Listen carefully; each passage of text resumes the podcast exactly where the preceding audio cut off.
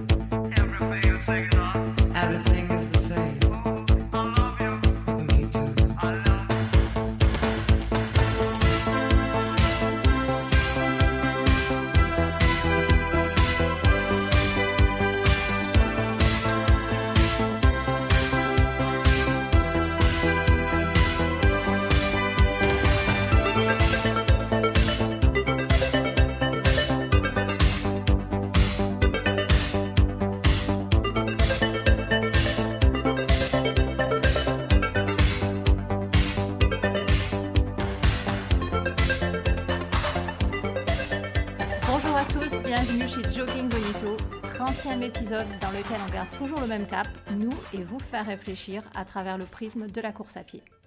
On espère que vous êtes en train de nous écouter sous le soleil, en vacances ou pas, mais surtout en profitant de la douceur de vivre de l'été. On l'a bien mérité.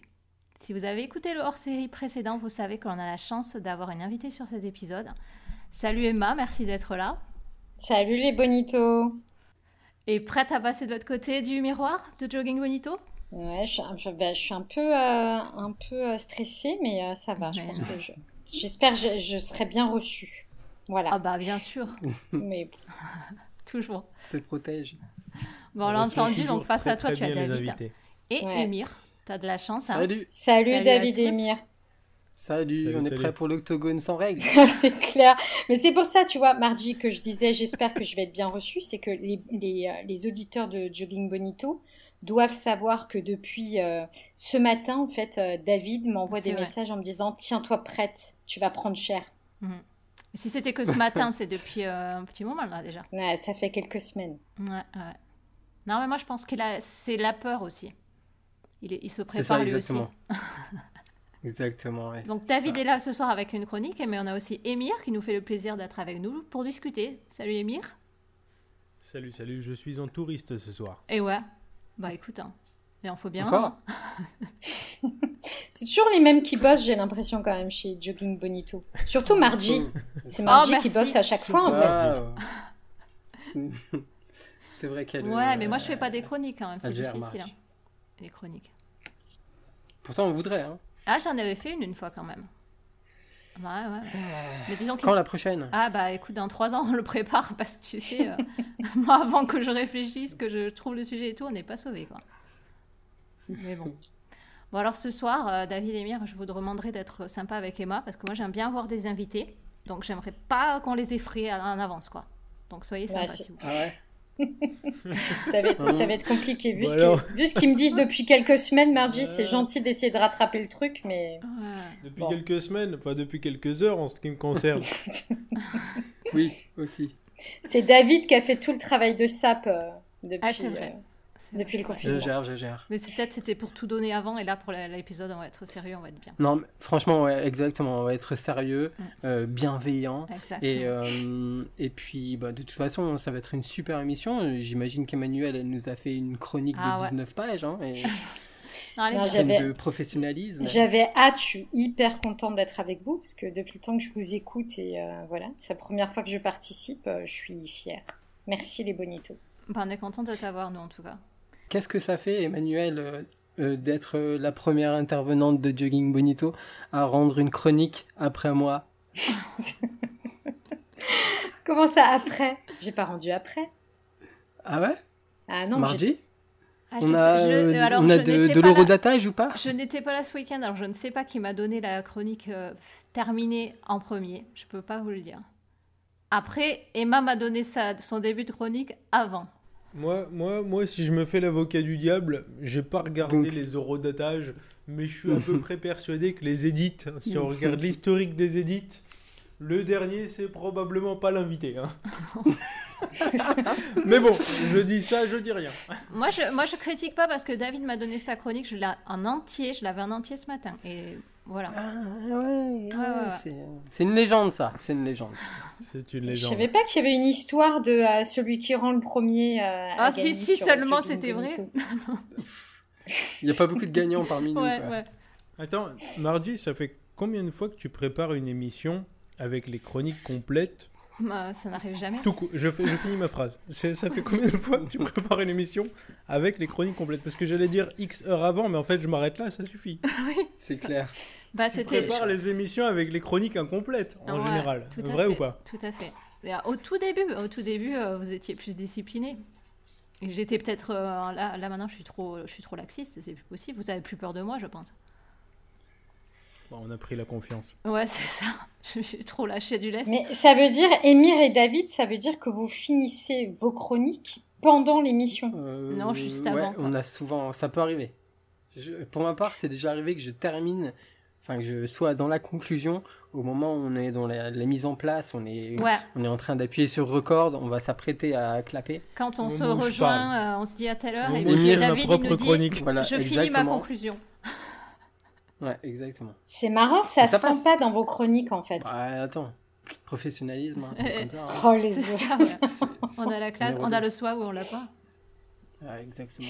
Mais Quand on te dit que le podcast c'est un métier, Emma, tu, tu veux bien nous entendre Ouais, c'est- oui, je vous crois. Surtout au niveau technique. hein. Ah. Surtout au niveau technique. Pour les On va voir, on va voir si, si on y arrive là. Bon, maintenant, est-ce que vous êtes prêts là? On y va, on va lancer la- l'épisode. On se reconcentre. Ouais. On a deux chroniques pour l'épisode 30 de Jogging Bonito. La course aux excès et la fin du dehors, l'arrêt des corps. La fin du dehors.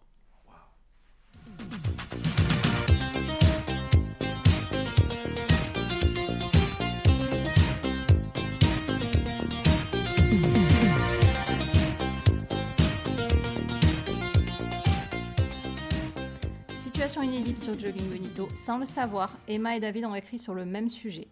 Ils n'ont chacun pas lu la chronique de l'autre. C'était interdit cette fois-ci pour ne pas être influencés. Alors, ce qu'on va faire, c'est écouter les deux chroniques. On Et il n'en aura. restera qu'une. ouais, on choisira lequel. On aura le droit. D'où le fameux octogone, d'ailleurs. c'est ça. On aura le droit de se dire quelques mots entre les deux chroniques, mais on gardera la vraie discussion de fond pour après la dernière, la dernière des deux chroniques. Nos chroniqueurs du jour ont été inspirés par un événement inédit et récent, le confinement. Donc un sujet, deux angles de vue, des réflexions différentes. On commence avec Emma, donc sa chronique, la fin du dehors, l'arrêt des corps. Un confinement, des règles strictes, une entrave à notre liberté. En tant que coureuse, Emma nous raconte et analyse pour nous cette immobilisation forcée. Euh, Effectivement, c'est le confinement donc qui m'a qui m'a inspiré et euh, voici ce que ça- m'a inspiré. Euh, je vais commencer par une petite euh, référence ciné. Est-ce que vous vous souvenez du petit hargneux dans les films de Scorsese, celui qui fracasse celui qu'il a en face de lui pendant de longues minutes en plan fixe, jusqu'à ce qu'il n'y ait plus que de la bouillie à l'écran? Joe Pesci, il s'appelle. C'est un petit qui ricane. Il a l'air de rien, mais quand tu croises son regard, je te jure que tu sais que tu vas prendre cher. Eh bien, c'est exactement ce que j'ai ressenti le soir du 16 mars devant ma télévision. L'annonce du confinement, c'est Joe Pesci qui me rue de coups. Alors, pour vous expliquer les origines de cette violence, et je vous préviens euh, tout de suite, tout n'est presque que violence dans cette chronique, il faut remonter à une autre date. Un mois avant, la date du 15 février précisément, qui est devenue pour moi mon nouveau 11 septembre. Alors, tu dis ça sur Twitter, tu te prends trois semaines de bashing dans la face. Heureusement, je suis sur Jogging Bonito et ses membres connus pour euh, leur bienveillance. Donc, euh, je pense que ça va passer. Donc, le 15 février dernier, j'étais au travail et vous savez, comme tous ces événements traumatiques, on se souvient exactement de ce qu'on faisait, comment on était habillé, ce qu'on a dit, etc. Et donc, voici ce qui s'est passé.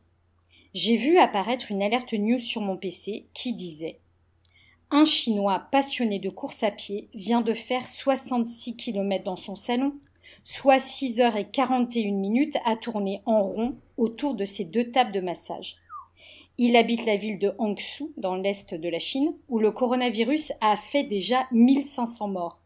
Vous vous rendez compte, 1500 morts à l'époque, le petit joueur, hein, le coronavirus. La Chine avait déjà peur avec 1500 morts. Bref. Donc ça disait, ce gars, il est confiné depuis 11 jours, il n'a le droit de sortir qu'un jour sur deux.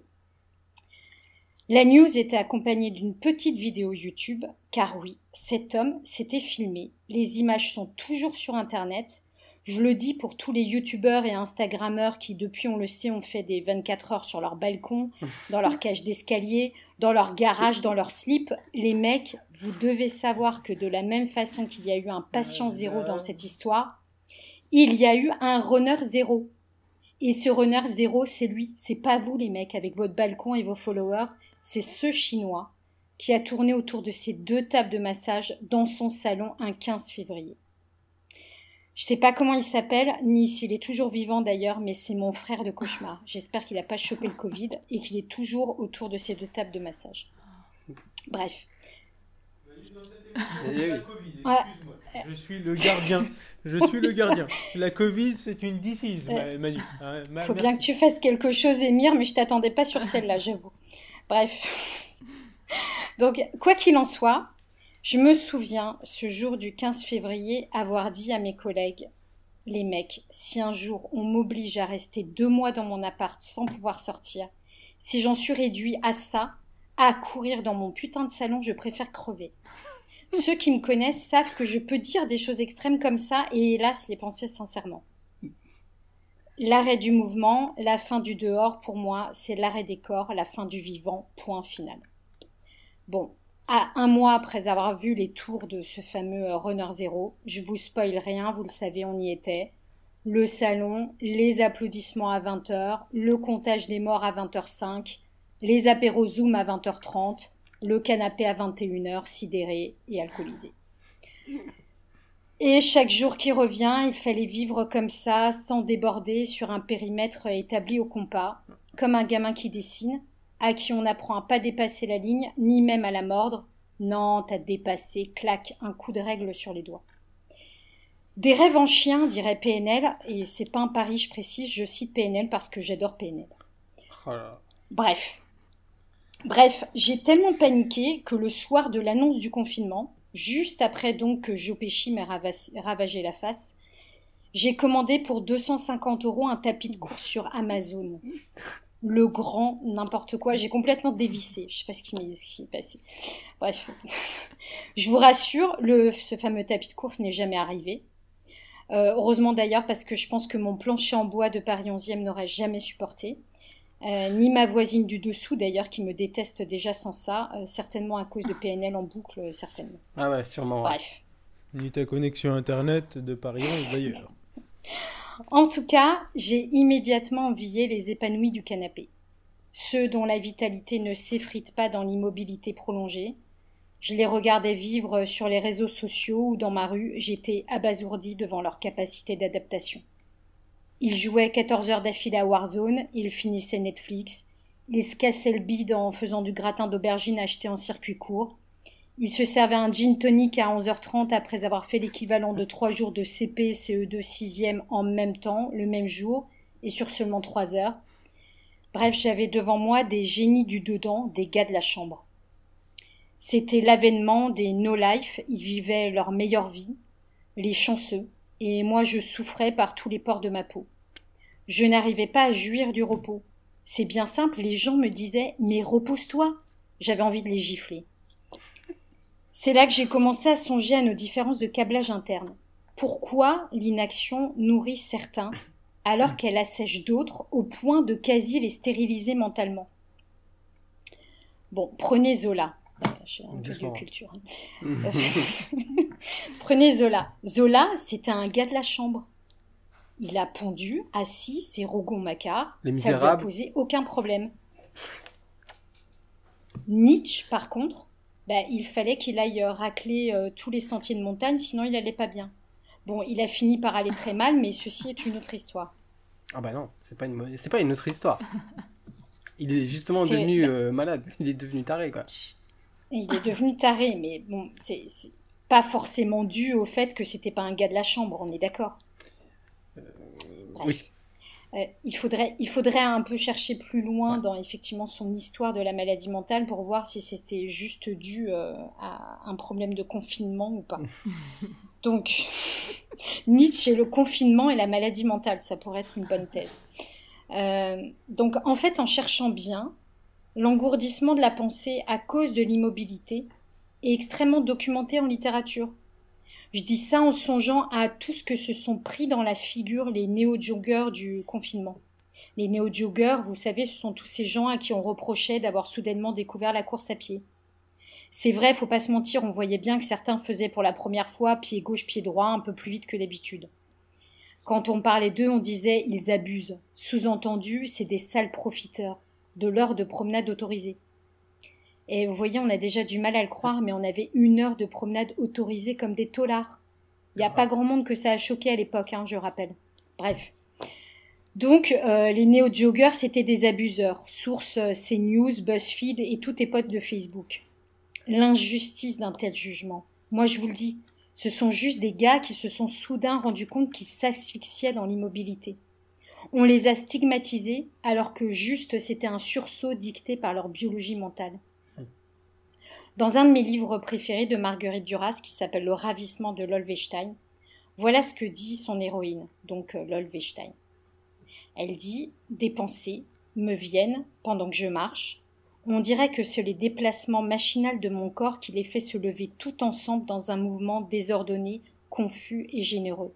De l'air s'engouffre, les pensées arrivent, et une fois la promenade terminée, ces pensées sont toutes frappées de stérilité.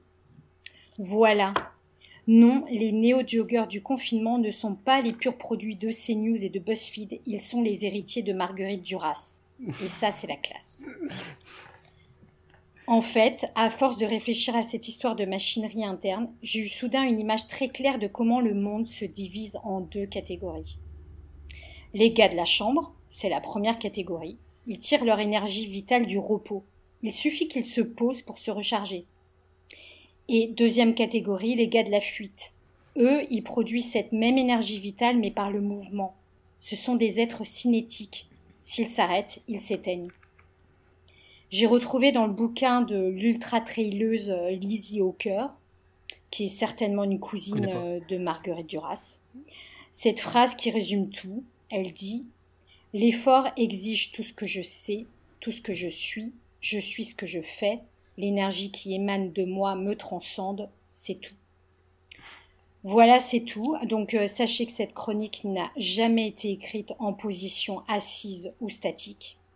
Elle a germé pendant le confinement de façon totalement illégale, en courant de nuit avec des autorisations de tollard falsifiées. Elle a ensuite été écrite sur mon PC pendant un voyage en train. D'accord, j'étais assise dans le train, mais mes pensées fusaient car le train était en mouvement donc mon corps euh, également.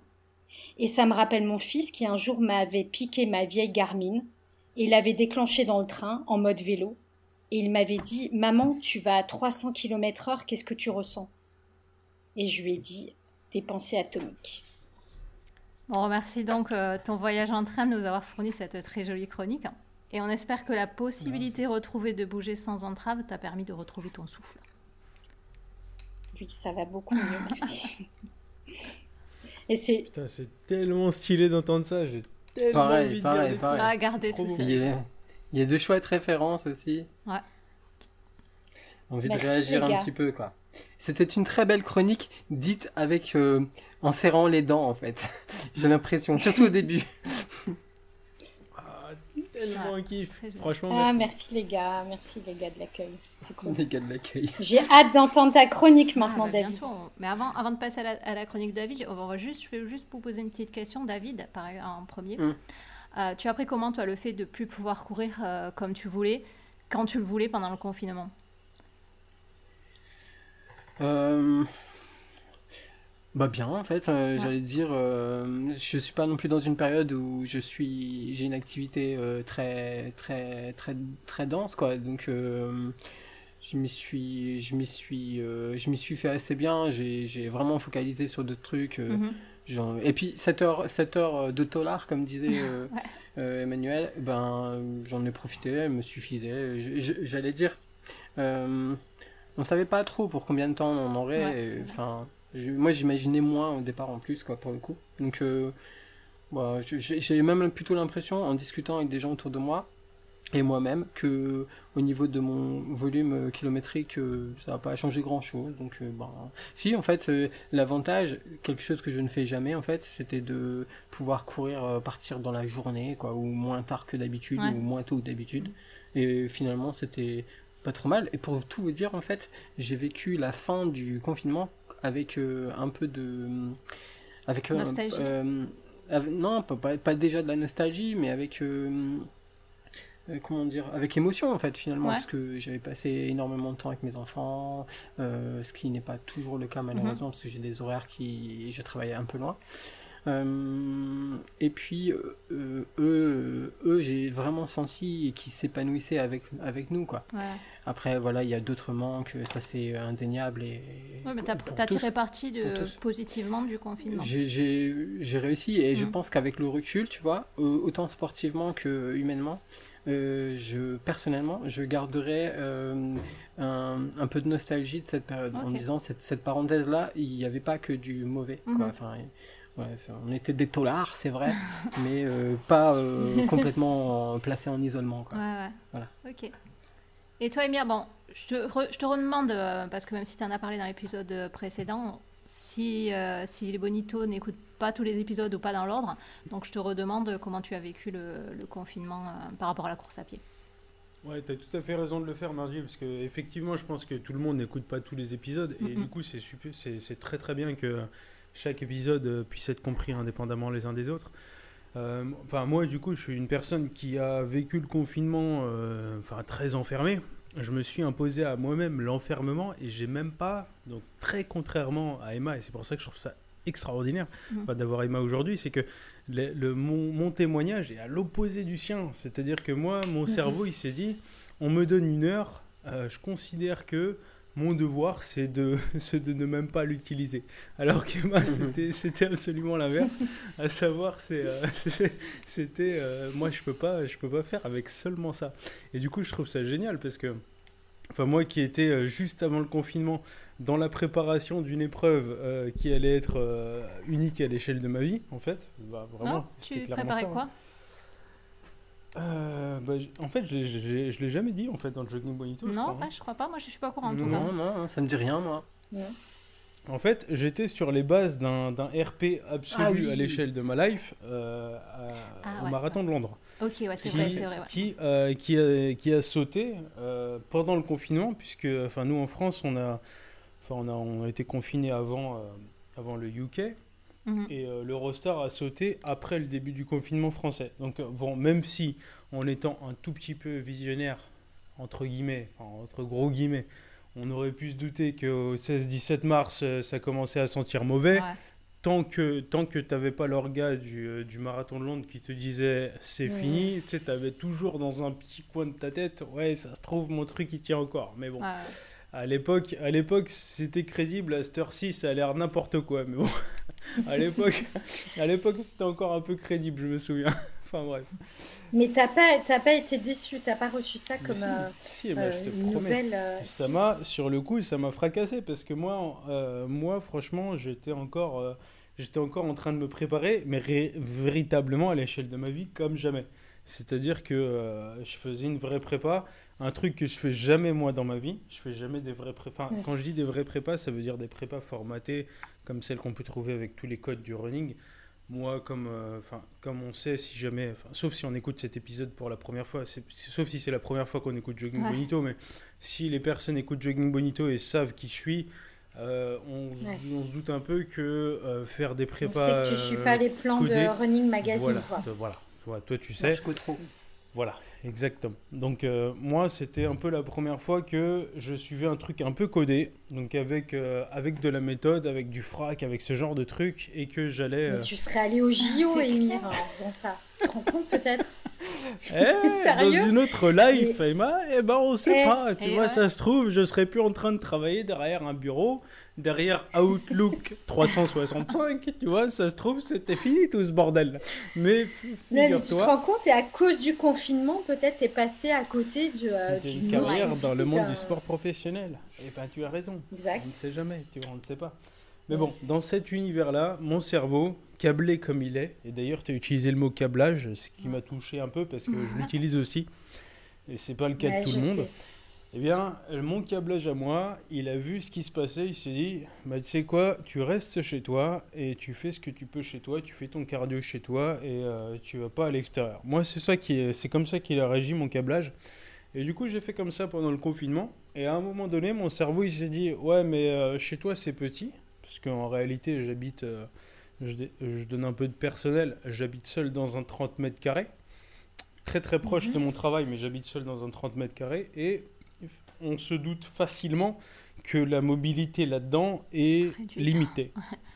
Donc, même si le cerveau, même si mon cerveau euh, s'est déplacé là-dedans pendant un certain nombre de jours, à un moment donné, il s'est dit ouais non, en fait, en fait, euh, en fait, ça me fatigue.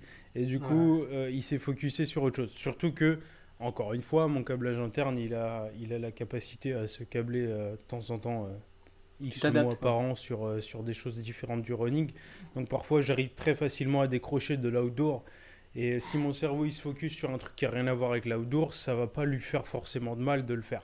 Donc euh, du coup j'ai Mais focusé c'est ça qui est dingue, c'est ça qui est dingue dans votre complexité, c'est que tu vois Emir par exemple, tu es quand même quelqu'un d'assez déraisonnable, euh, enfin je- déraisonnable Ah oui, oui, non, Dans le sens- dans le sens où si n'importe qui euh, qui a suivi un peu euh, tes exploits et tout ça, même euh, là si tu cours pas, c'est aussi un choix déraisonnable d'un seul coup de plus courir finalement. Donc tu as des choix un peu extrêmes et là en fait tu as été raisonnable et tu t'es adapté à la réalité euh, telle qu'elle était. Moi, j'admire parce que en fait, je n'ai pas cette faculté-là qui me rendrait tellement service dans la vie. Hmm. Mais c'est bien d'admirer. J'ai envie, j'ai envie de te dire, et comme je, je demande souvent, euh, enfin ça m'arrive assez souvent de poser cette question, c'est peut-on admirer quelqu'un qui ne fait pas d'efforts et qui, euh, et qui n'a que le câblage qui lui correspond, tu vois? Non, mais en fait, là, tu, tu, tu comment dire, tu, tu, tu t'es adapté, en fait, tu t'es accommodé de la situation. Oui. Tu t'es, voilà. Donc, on peut admirer Bah, des gens qui les s'adaptent. Oui, non, C'est, c'est aussi un Je signe pense d'intelligence. qu'Emir, il quoi. veut dire que ça a été naturel chez lui. Enfin, ça n'a pas demandé d'effort. Je- je tout- suis Tout d'accord, à fait, euh, tout tout à fait. Je pense que l'admiration provient du fait qu'on a quelques. Enfin, pour moi, l'admiration, enfin, c'est de la théorisation assez forte, mais pour moi, l'admiration, elle vient d'un comportement qui nous est très différent, c'est-à-dire qu'on ne se sent pas capable d'avoir, Mhm. mais qu'on estime vertueux. À l'inverse, si on a un comportement qui est très différent d'une autre, mais qu'on estime euh, nul, entre guillemets, entre guillemets, entre gros guillemets nul, hein, euh, on ne va pas euh, l'admirer. On va, on va considérer qu'il est ridicule ou autre chose. Mais si, si en revanche, il y a un comportement qu'on observe chez d'autres personnes qui, qui est à l'opposé d'une autre, c'est-à-dire qu'on ne se sent pas capable d'avoir, mais qu'on estime vertueux, on va dire c'est admirable. Mais si cette personne, c'est-à-dire que dans ce cas-là que j'incarne, vu ce que vous me dites, euh, n'a pas fait d'effort pour avoir ce comportement, est-il vraiment admirable? Voilà, voilà. c'est c'est juste ça que j'ai envie de poser comme question. Bon, on a, on a donc du coup trois visions euh, de, de comment vous avez pris le, le confinement. On va pas aller plus loin dans la discussion parce que ce serait dommage, je pense, de couper en deux la discussion sur le confinement. Vous allez le voir, euh, David a, a une... Allez, au revoir. non, au revoir, non, tu restes là, tu vas nous faire ta chronique maintenant. Donc, Ah ouais, moi Ouais, je veux ouais. l'entendre hein, depuis le temps que j'en entends Bah, parler. moi aussi. Ouais. Moi aussi, j'ai besoin de l'entendre, cette chronique. C'est vrai que ça fait un même- bout de temps eh, je que moi-même j'en, même- entends parler. Ça va être très très bon. Je suis même assise, je suis même assise sur une chaise pour ouais, c'est clair, c'est pour dire, t'es pas en mouvement. Bon, on va voir, donc les Franchement, tu questionnements... l'apprécieras mieux en faisant des pompes ou des abdos, quoi. Tu vois. euh, Oh, elle essaiera peut-être en plein milieu. Bon, on verra que les questionnements qui ont été provoqués euh, chez toi, David, euh, par le confinement sont différentes. Ah ouais, enfin, euh, ouais, Ouais, des enfin, fois, oui, disons des que t'es allé ailleurs. mais en tout cas, il y a, Tu as pensé à d'autres choses ouais, aussi. il y a vraiment des points communs. Quoi. Ouais.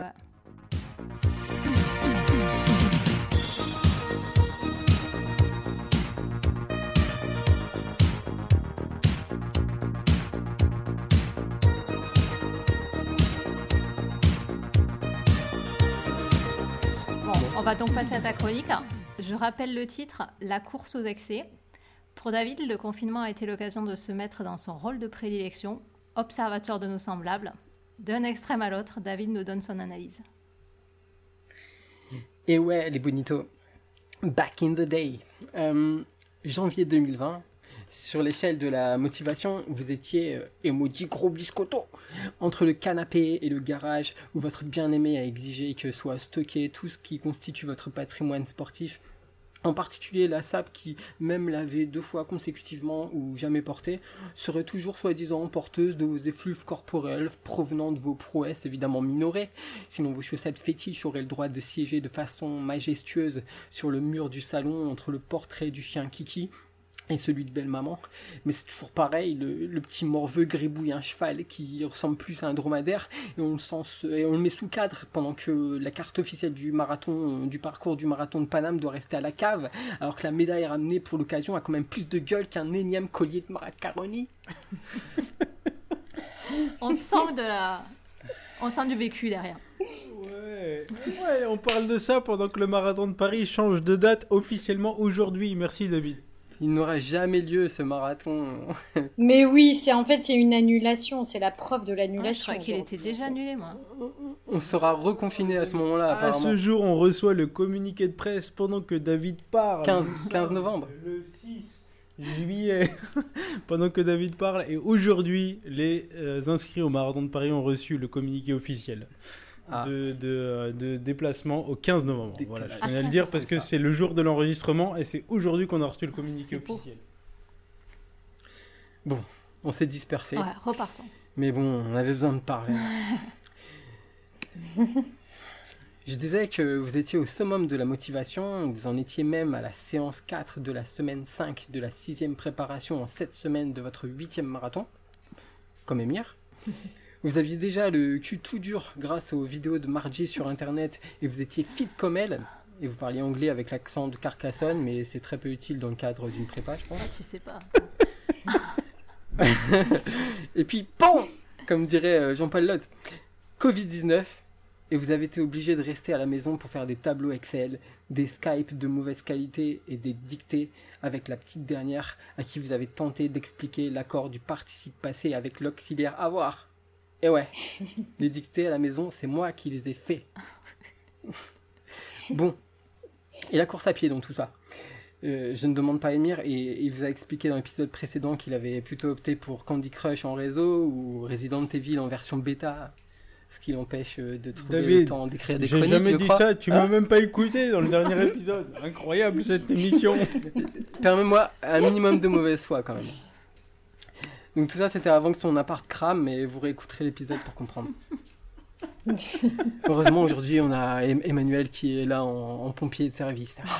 Oh, Non, j'adore. J'adore. En pompier. oh. Avec le confinement, euh, notre liberté de nous déplacer s'est vue entaillée. Le gars qui vous parle ici et qui a vécu euh, deux tiers de sa vie en HLM a tout de suite une pensée pour les personnes vivant dans les habitats collectifs où souvent euh, les fenêtres n'offrent euh, pas un horizon réconfortant. Aujourd'hui, je vis dans une sorte de lotissement qui s'appelle la Pléiade, où il y a des arbres fruitiers, des fleurs et un calme propice aux artistes de la ville, dont moi bien sûr. J'ai mis deux, petites flèches vers le haut pour dire que c'était une blague en fait. le confinement a été l'occasion de profiter et faire vivre un quartier déserté par les actifs tout au long de l'année. La promenade journalière pendant l'heure autorisée a permis de découvrir des visages, des familles. Et c'est vrai, comme beaucoup, euh, j'ai découvert que mes voisins étaient aussi des marcheurs, des cyclistes, des pratiquants de skateboard ou de roller, des, joueurs de Jokari. J'ai découvert un quartier de runners. Croyez-moi, pendant que dans mon jardin je, télétravaillais, j'en ai vu passer des athlètes et évidemment, j'essayais de distinguer à la dégaine ou à la vitesse les habitués et les néophytes. À mon avis, les médecins ont dû soigner une paire de tendinites. Pour ma part, j'ai à peu près respecté les consignes en grugeant au passage et par principe hein, euh, de 15 minutes par-ci par-là ou en débordant légèrement du fameux rayon euh, d'un kilomètre.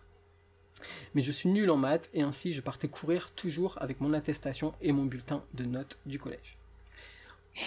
en, même temps, en même temps que je découvrais euh, vraiment mon lieu de résidence, je découvrais aussi la ville à travers les, les cancans échangés sur les réseaux sociaux ou les, les attitudes de certains habitants.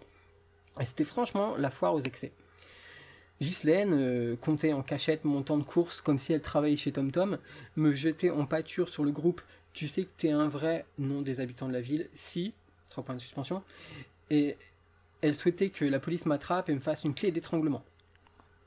À sa fenêtre, René me lançait des yeux revolver, mais pas exactement ceux de Marc Lavoine. Lui qui a décidé que le confinement, c'était au minimum de s'enfermer à double tour dans sa maison pendant les 12 prochaines années.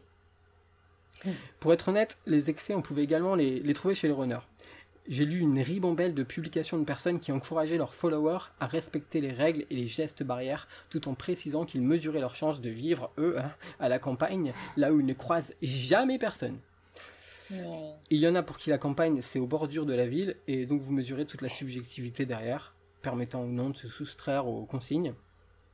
Mais plus, en- plus encore peut-être à une sorte de solidarité ou d'égalité en- entre les citoyens. Dans mon étude réalisée avec des chercheurs américains du MIT, j'ai observé celles et ceux qui ont appliqué à la lettre les consignes tout en s'injectant leur dose régulière de running.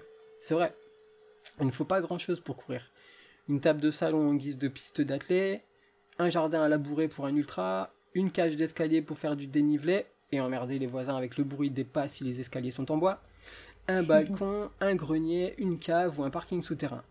Autant de défis lancés et de records réalisés par des, go- go- des sportifs motivés. et puis, il il y a la fin du confinement.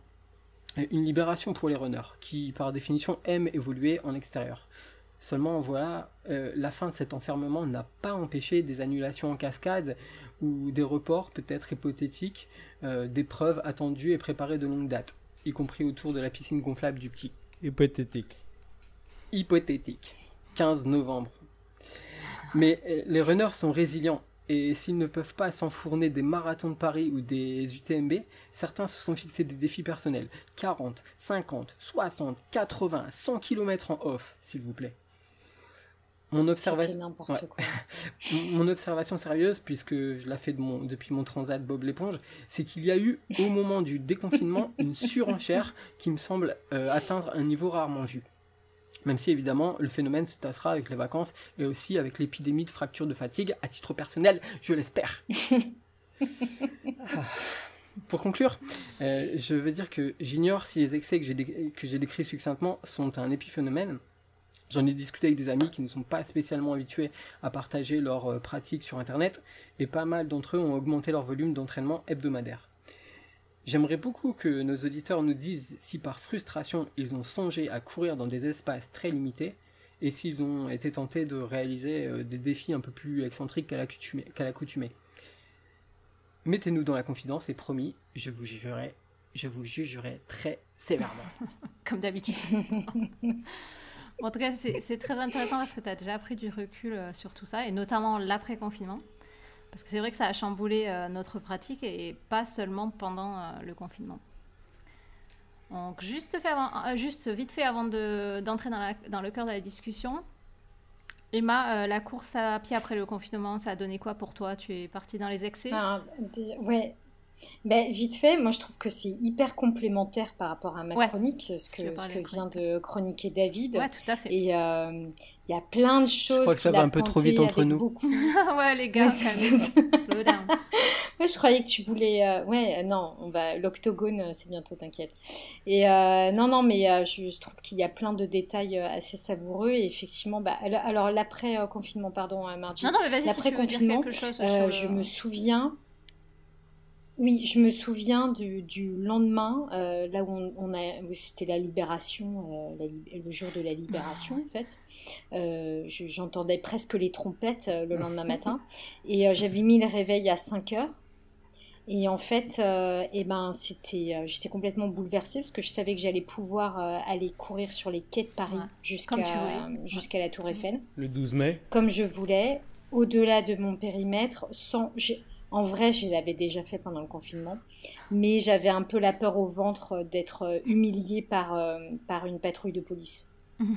Et euh, en fait, euh, là, je savais que j'avais le droit et que personne ne pourrait m'arrêter et que j'avais pas euh, ce- cette autorisation à prendre. Et bah, je sais pas, c'était un running de, ouais, de libération en fait. J'avais envie de pleurer. Ah ouais. Voilà, c'était c'était su- super beau de retrouver en fait les jambes, Mhm. La liberté. C'est comme si on m'avait coupé les jambes en fait pendant deux Mhm. mois.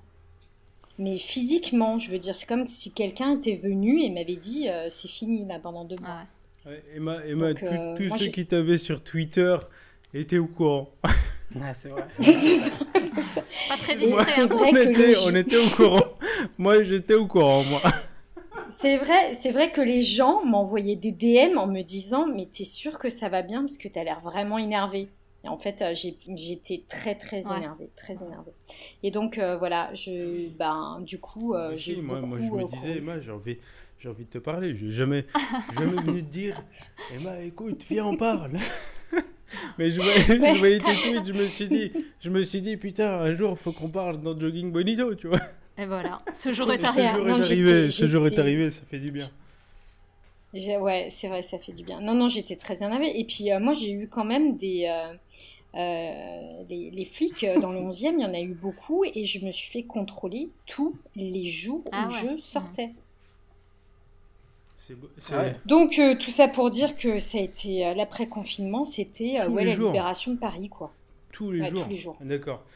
Mais je pense qu'ils ils doivent sentir aussi que euh, je ne les porte pas dans mon cœur. Donc, euh, il doit y avoir une sorte d'attraction, répulsion. euh.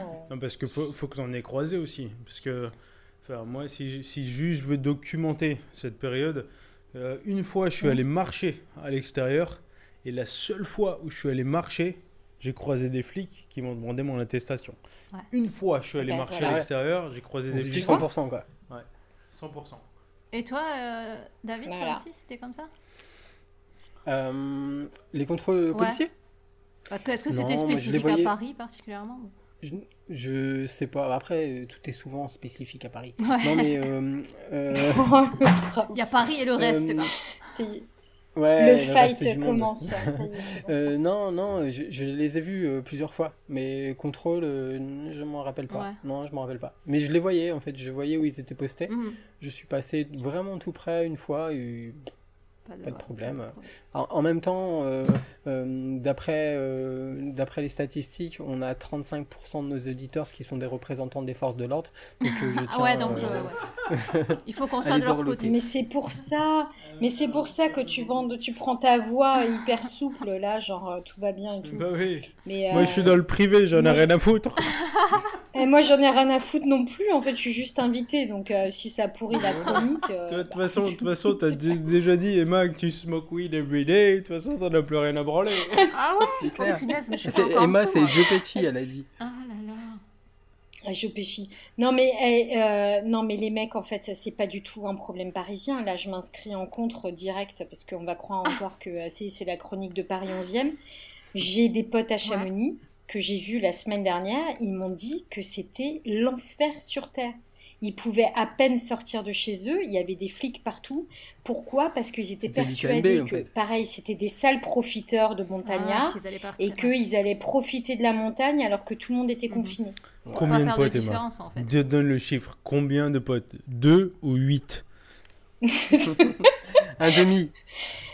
Eh ben, euh, non, je dirais que j'en ai vu, euh, allez, je pense que j'en ai vu bien une 7 ou 8 qui m'ont dit la même Ah, chose. c'est- Là, d'accord. Là, on accepte. Si Sur t'avais combien dit d'habitants 1,5, là, ça aurait été pas recevable. Tu Ouais. vois, ça aurait été Paris Franchement, 11e. 7 ou 8, eh, 7 ou 8 sur la population de Chamonix, je pense que là, on est, On est bon. une grosse étude, grosse étude de cas.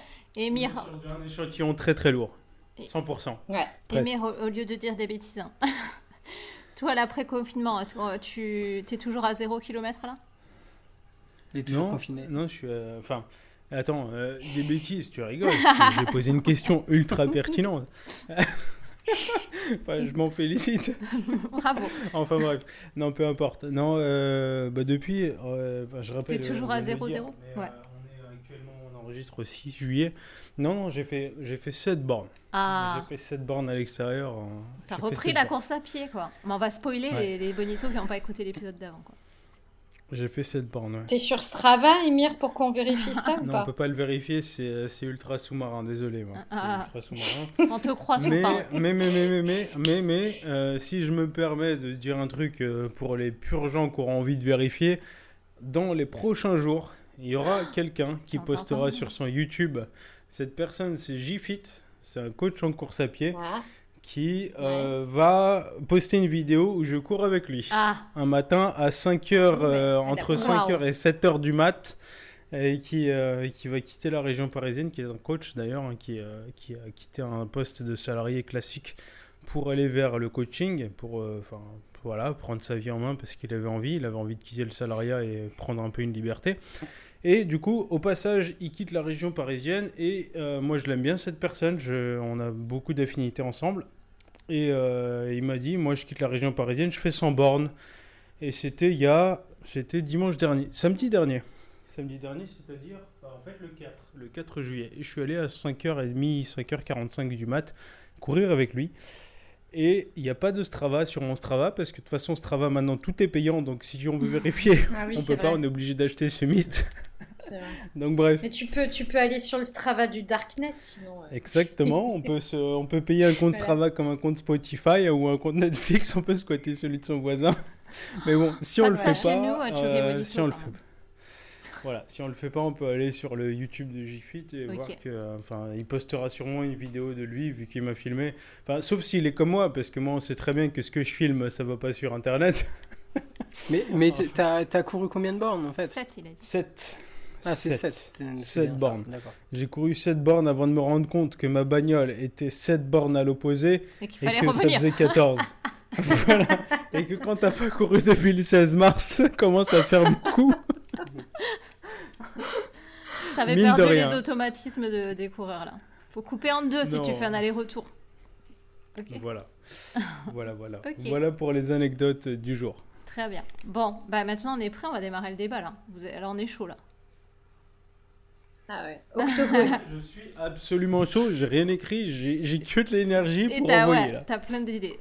Donc on va revenir euh, pour démarrer sur la réflexion principale d'Emma dans sa chronique. L'arrêt du mouvement, comment on le vit et ce que ça révèle de nous. Donc euh, comme Emma l'a dit, pour elle l'immobilité c'est la fin du vivant. Je te cite Emma hein, parce que c'était très beau, je, je le- je le regarde- je le garde. Merci. Mais euh, certains s'en nourrissent aussi. Alors, avez-vous déjà remarqué euh, cette différence de câblage entre les gens qui s'épanouissent dans l'inaction physique et ceux qui dépérissent? Et vous, vous êtes dans quelle catégorie, d'après vous? C'est une question Euh, ouverte, là, comme ça, donc euh, ou- n'importe qui, euh, ouais, si vous voulez répondre. Moi, je, je laisse David, parce que là, quand je vais commencer, ça va partir en vrille Ouais. cette émission. Je sens, ouais. Oh la vache. Euh, euh, Après, on n'est pas obligé de se mettre dans une à- catégorie, hein, je dis, juste, euh, voilà. Euh, déjà, un truc cool qu'il y a dans la chronique de- d'Emmanuel, c'est que elle, elle fait référence euh, au milieu carcéral. Et Mhm. Euh, c'est vrai que on a- un peu comme pour nous, on avait le droit, à- on- les, les, les- les prisonniers ont le droit à une promenade. Et de mémoire, enfin parce que je me suis déjà un peu intéressé à ces sujets-là, dans le code de procédure pénale, il est dit que tout prisonnier euh, a le droit d'une promenade en extérieur et à raison effectivement d'une heure. Ok. C'est vraiment ça quoi. Mais peut-être il y a eu des études. euh, C'est ça. Comment Et peut-être il y a eu des études qui ont été faites, des études comportementales, comme quoi l'être Ouais, humain a bah, besoin du d'une heure euh, de sortie par Ouais, jour. ouais, non, mais en plus, c'est assez, récent et euh, même si cette heure-là, elle n'est pas obligatoire, je crois, bah, c'est encore un peu comme pour nous quoi, pendant le confinement. Mais, euh, Exactement. Il faut voir la mais, possibilité euh, de. mais il est bien possible que c- il se, ces décisions étaient, se, se sont basées sur euh, des mêmes recherches Mhm. ou des. Que sais-je. Ouais.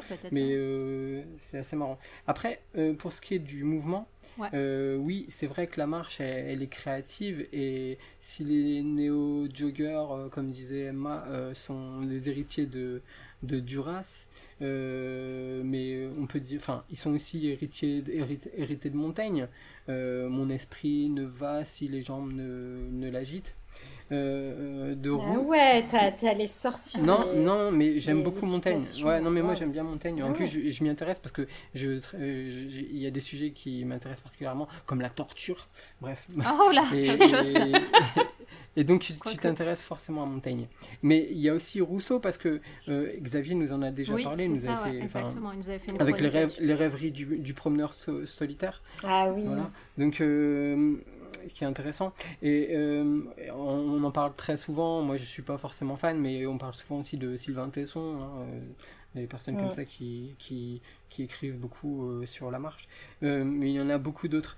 Et en revanche, euh, il y a d'autres personnes qui ont pu, qui ont pu créer, on va dire, dans des situations un peu ben, opposées en fait. C'est-à-dire que Verlaine, on sait qu'il a écrit en prison. Mhm. Ouais. Mais pour un, pour, si on prend un sujet d'actualité, parce que je prends mes petites notes en même temps pendant la chronique tout à l'heure, Ouais. j'ai noté George Jackson.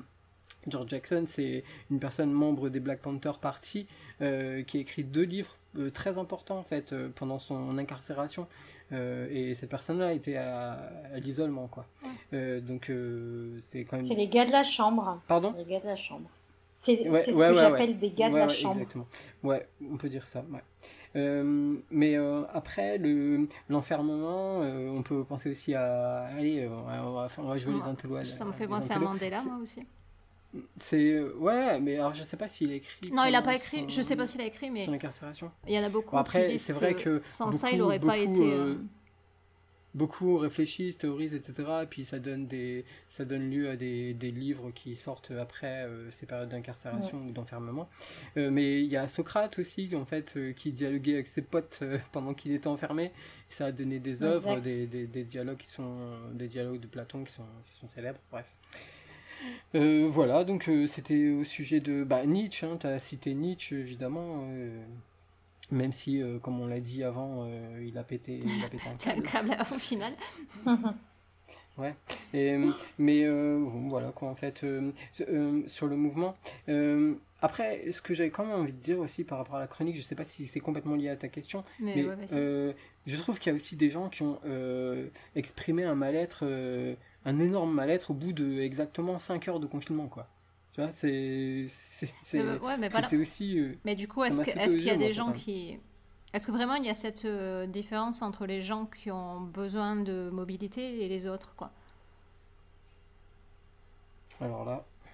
Est-ce que ça- Je est-ce sais qu'il y a vraiment deux catégories oui. de personnes ou juste oui, euh, Non, mais, mais si, je pense moi, je pense. Ouais, moi, Ouais, je pense bah, que moi aussi. Mais moi, je pense que totalement. Et c'est ça qui me fascine, en fait, dans cette histoire. Vraiment, de confinement. C'est que, enfin, moi, moi on- enfin, si on a écouté l'épisode précédent, enfin, bref, hein, si on l'écoute celui-là, celui-là, pardon, aussi, Mhm. on sait que je suis de la team qui a rien foutu du tout. Alors qu'avant le confinement, il était justement en train de bourriner la course à pied. C'est-à-dire, j'ai basculé de bourrin à rien du tout avec le confinement, pendant que d'autres se sont dit, limite, euh, je faisais rien, mais maintenant j'ai envie de tout faire alors que c'est qu'on alors Ouais. qu'on est confiné. Ouais. Enfin, moi, c'est ça que je trouve fascinant. C'est là où s'illustre particulièrement le fait que le câblage de, de tout un chacun est différent en fait. Mm. Par rapport à une restriction, Exactement. on est ultra différents l'un l'autre. Et, euh, et c'est là où, si on est muni d'ouverture d'esprit, on se rend compte que quand on nous impose un truc, c'est là où euh, notre cerveau s'exprime totalement et dit C'est- se révèle. ouais, ouais. d'a- ouais, ouais, ok, je rentre dans le moule ou non, allez tous vous faire foutre. Et moi, je trouve ça fascinant en fait, parce que justement, c'est un, un truc que qu'on vivra peut-être qu'une fois. Enfin, peut-être, je dis bien peut-être avec de gros guillemets à l'échelle de notre life. Ouais. Et c'est là où vraiment on a, on a l'occasion d'observer Ouais, c'est une énorme est expérience. tous, tous, euh, tous différents. Et si on est ouvert d'esprit, on va pas se dire, ouais, côté, d'un côté, on- enfin, bien sûr, on n'est pas tous ouverts ouvert d'esprit, mais dans le jogging bonito, enfin, bref, j'ai envie qu'on apporte des choses. Je pense que d'un côté, on va se dire, non mais euh, de toute façon, tous ceux qui euh, qui ont pas respecté les règles, c'est des cons. Ou de l'autre côté, on va se dire, tous ceux qui ont respecté les règles, non mais pff, non mais de toute façon, eux, euh, de toute façon, c'était pas des vrais coureurs. Ah, tu vois, l'un et l'autre, je trouve que c'est parce que on s'est dit, on, on a, on a tout calqué sur nous-mêmes et qu'on s'est dit les autres, les autres. Mais en réalité, Mm. en réalité, si t'es ouvert d'esprit, mais genre tu prends une hauteur de fou, tu te dis mais en fait, en fait c'est juste que notre câblage, on est né avec des câblages différents quoi. C'est Ouais. juste tout simplement ça. Et une situation de restriction, ça te montre les Ça. différences des cerveaux de chacun. Moi, Ouais, je trouve et ça puis même- fascinant. Ce que tu dis, en fait, je pense que aussi ça. Peut-être que nous-mêmes, on n'en avait pas conscience, et le fait qu'on ait une restriction comme ça euh, nous permet de, de, de, de dévoiler enfin, ce ce qu'on est, ce que, comment on réagit. Quoi. C'est possible. Ouais, du plus Totalement. profond, du plus profond de soi, hein, c'est presque le cerveau reptilien, parce que moi, ce que j'ai vu en fait euh, autour de moi, c'est des réactions en fait euh, presque d'effroi.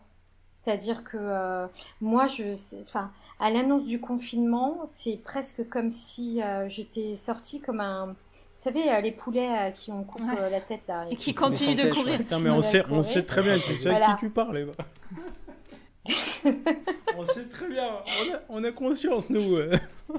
Et, c'est- et, et Emma, c'est en, poulet sans tête que tu t'es retrouvé, donc du coup, à sortir ta carte bleue pour, euh, Pour à acheter le J-1 ouais. du confinement, à J-1 du confinement, acheter Exactement. un tapis de course. Et exactement. en plus, sur Amazon, est-ce que c'est autorisé sur Joy Monito, tout ça? Ouais, mais, mais justement, j'avais perdu. Mais c'est bien, j'avais perdu en fait ma raison. C'est pour ça que j'admire les gens qui restent raisonnables dans des cas de guerre euh, comme ça où, euh, où tu te sens menacé. En fait, moi, quand je me suis. Enfin, voilà, j'ai senti, et j'étais pas la seule, quand je voyais les joggeurs euh, dehors avec leurs vieux pulls champions et leurs baskets euh, converse qui couraient alors que. Je- ça se voyait que jamais ils avaient couru. Mais j'avais, j'avais de la compassion et de l'empathie pour eux parce que je Tu voyais sur leur visage qu'ils étaient dans une stratégie de fuite. Ouais, non, mais eux, eux, Mardi, eux, enfin, euh, pardon, Tu n'importe quoi. Eux, Emma, eux, Emma, tu t'es rappelé Ouais. de. Non, bah, excuse-moi, Mardi, navré.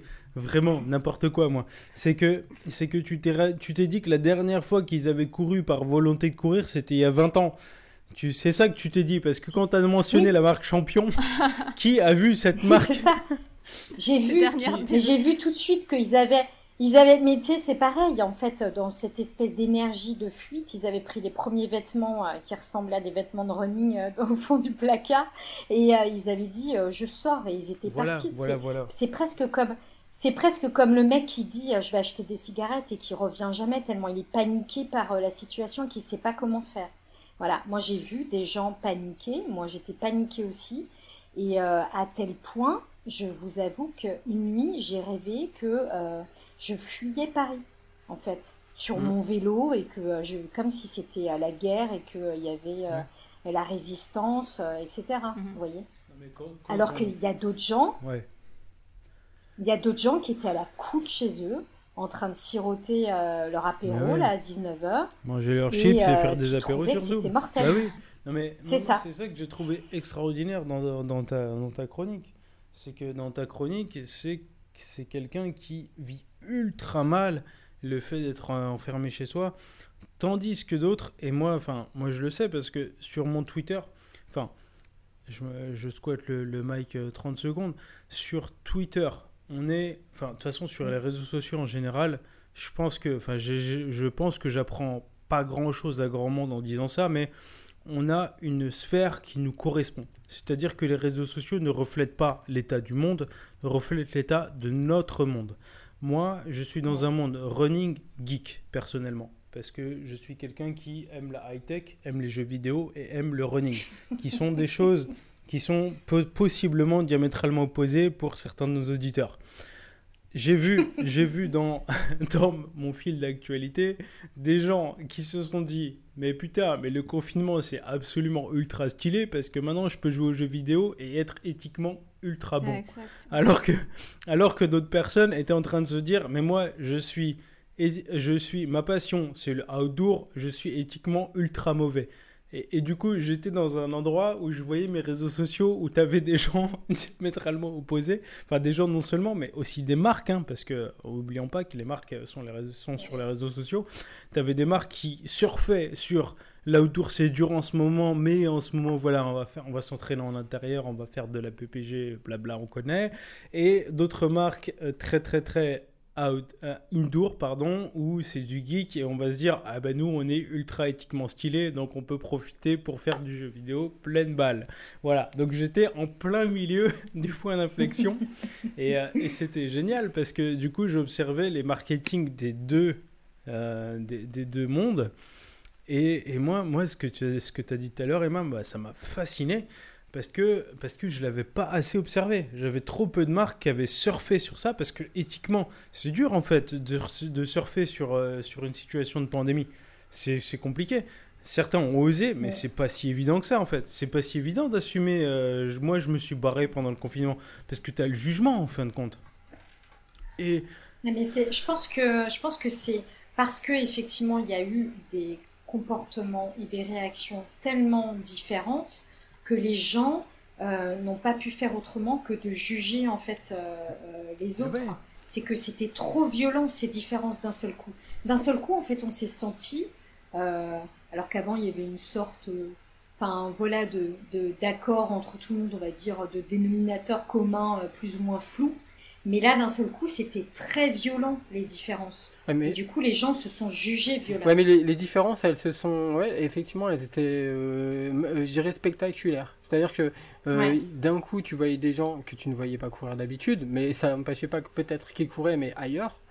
Euh, tu as vu des endroits aussi qui étaient euh, fréquentés par des runners alors qu'ils n'étaient pas euh, forcément, je sais pas, euh, avec le kilomètre euh, imposé, euh, typiquement des lotissements. Ou, euh, c'est aussi ces, toutes ces choses qui ont, qui, ont été, qui, ont, qui ont été mises en lumière et qui ont euh, suscité des, des réactions euh, différentes en fait, différentes de de- d'habitude. Tout à fait. Et, et d'ailleurs, d'ailleurs, enfin, ce n'est que mon échelle, ce n'est absolument pas une statistique, mais lorsqu'on était confiné et que j'allais faire mes courses trois fois, enfin deux fois par semaine, donc deux fois par sept jours, c'est-à-dire une fois tous les trois jours, j'observais à l'extérieur beaucoup de coureurs.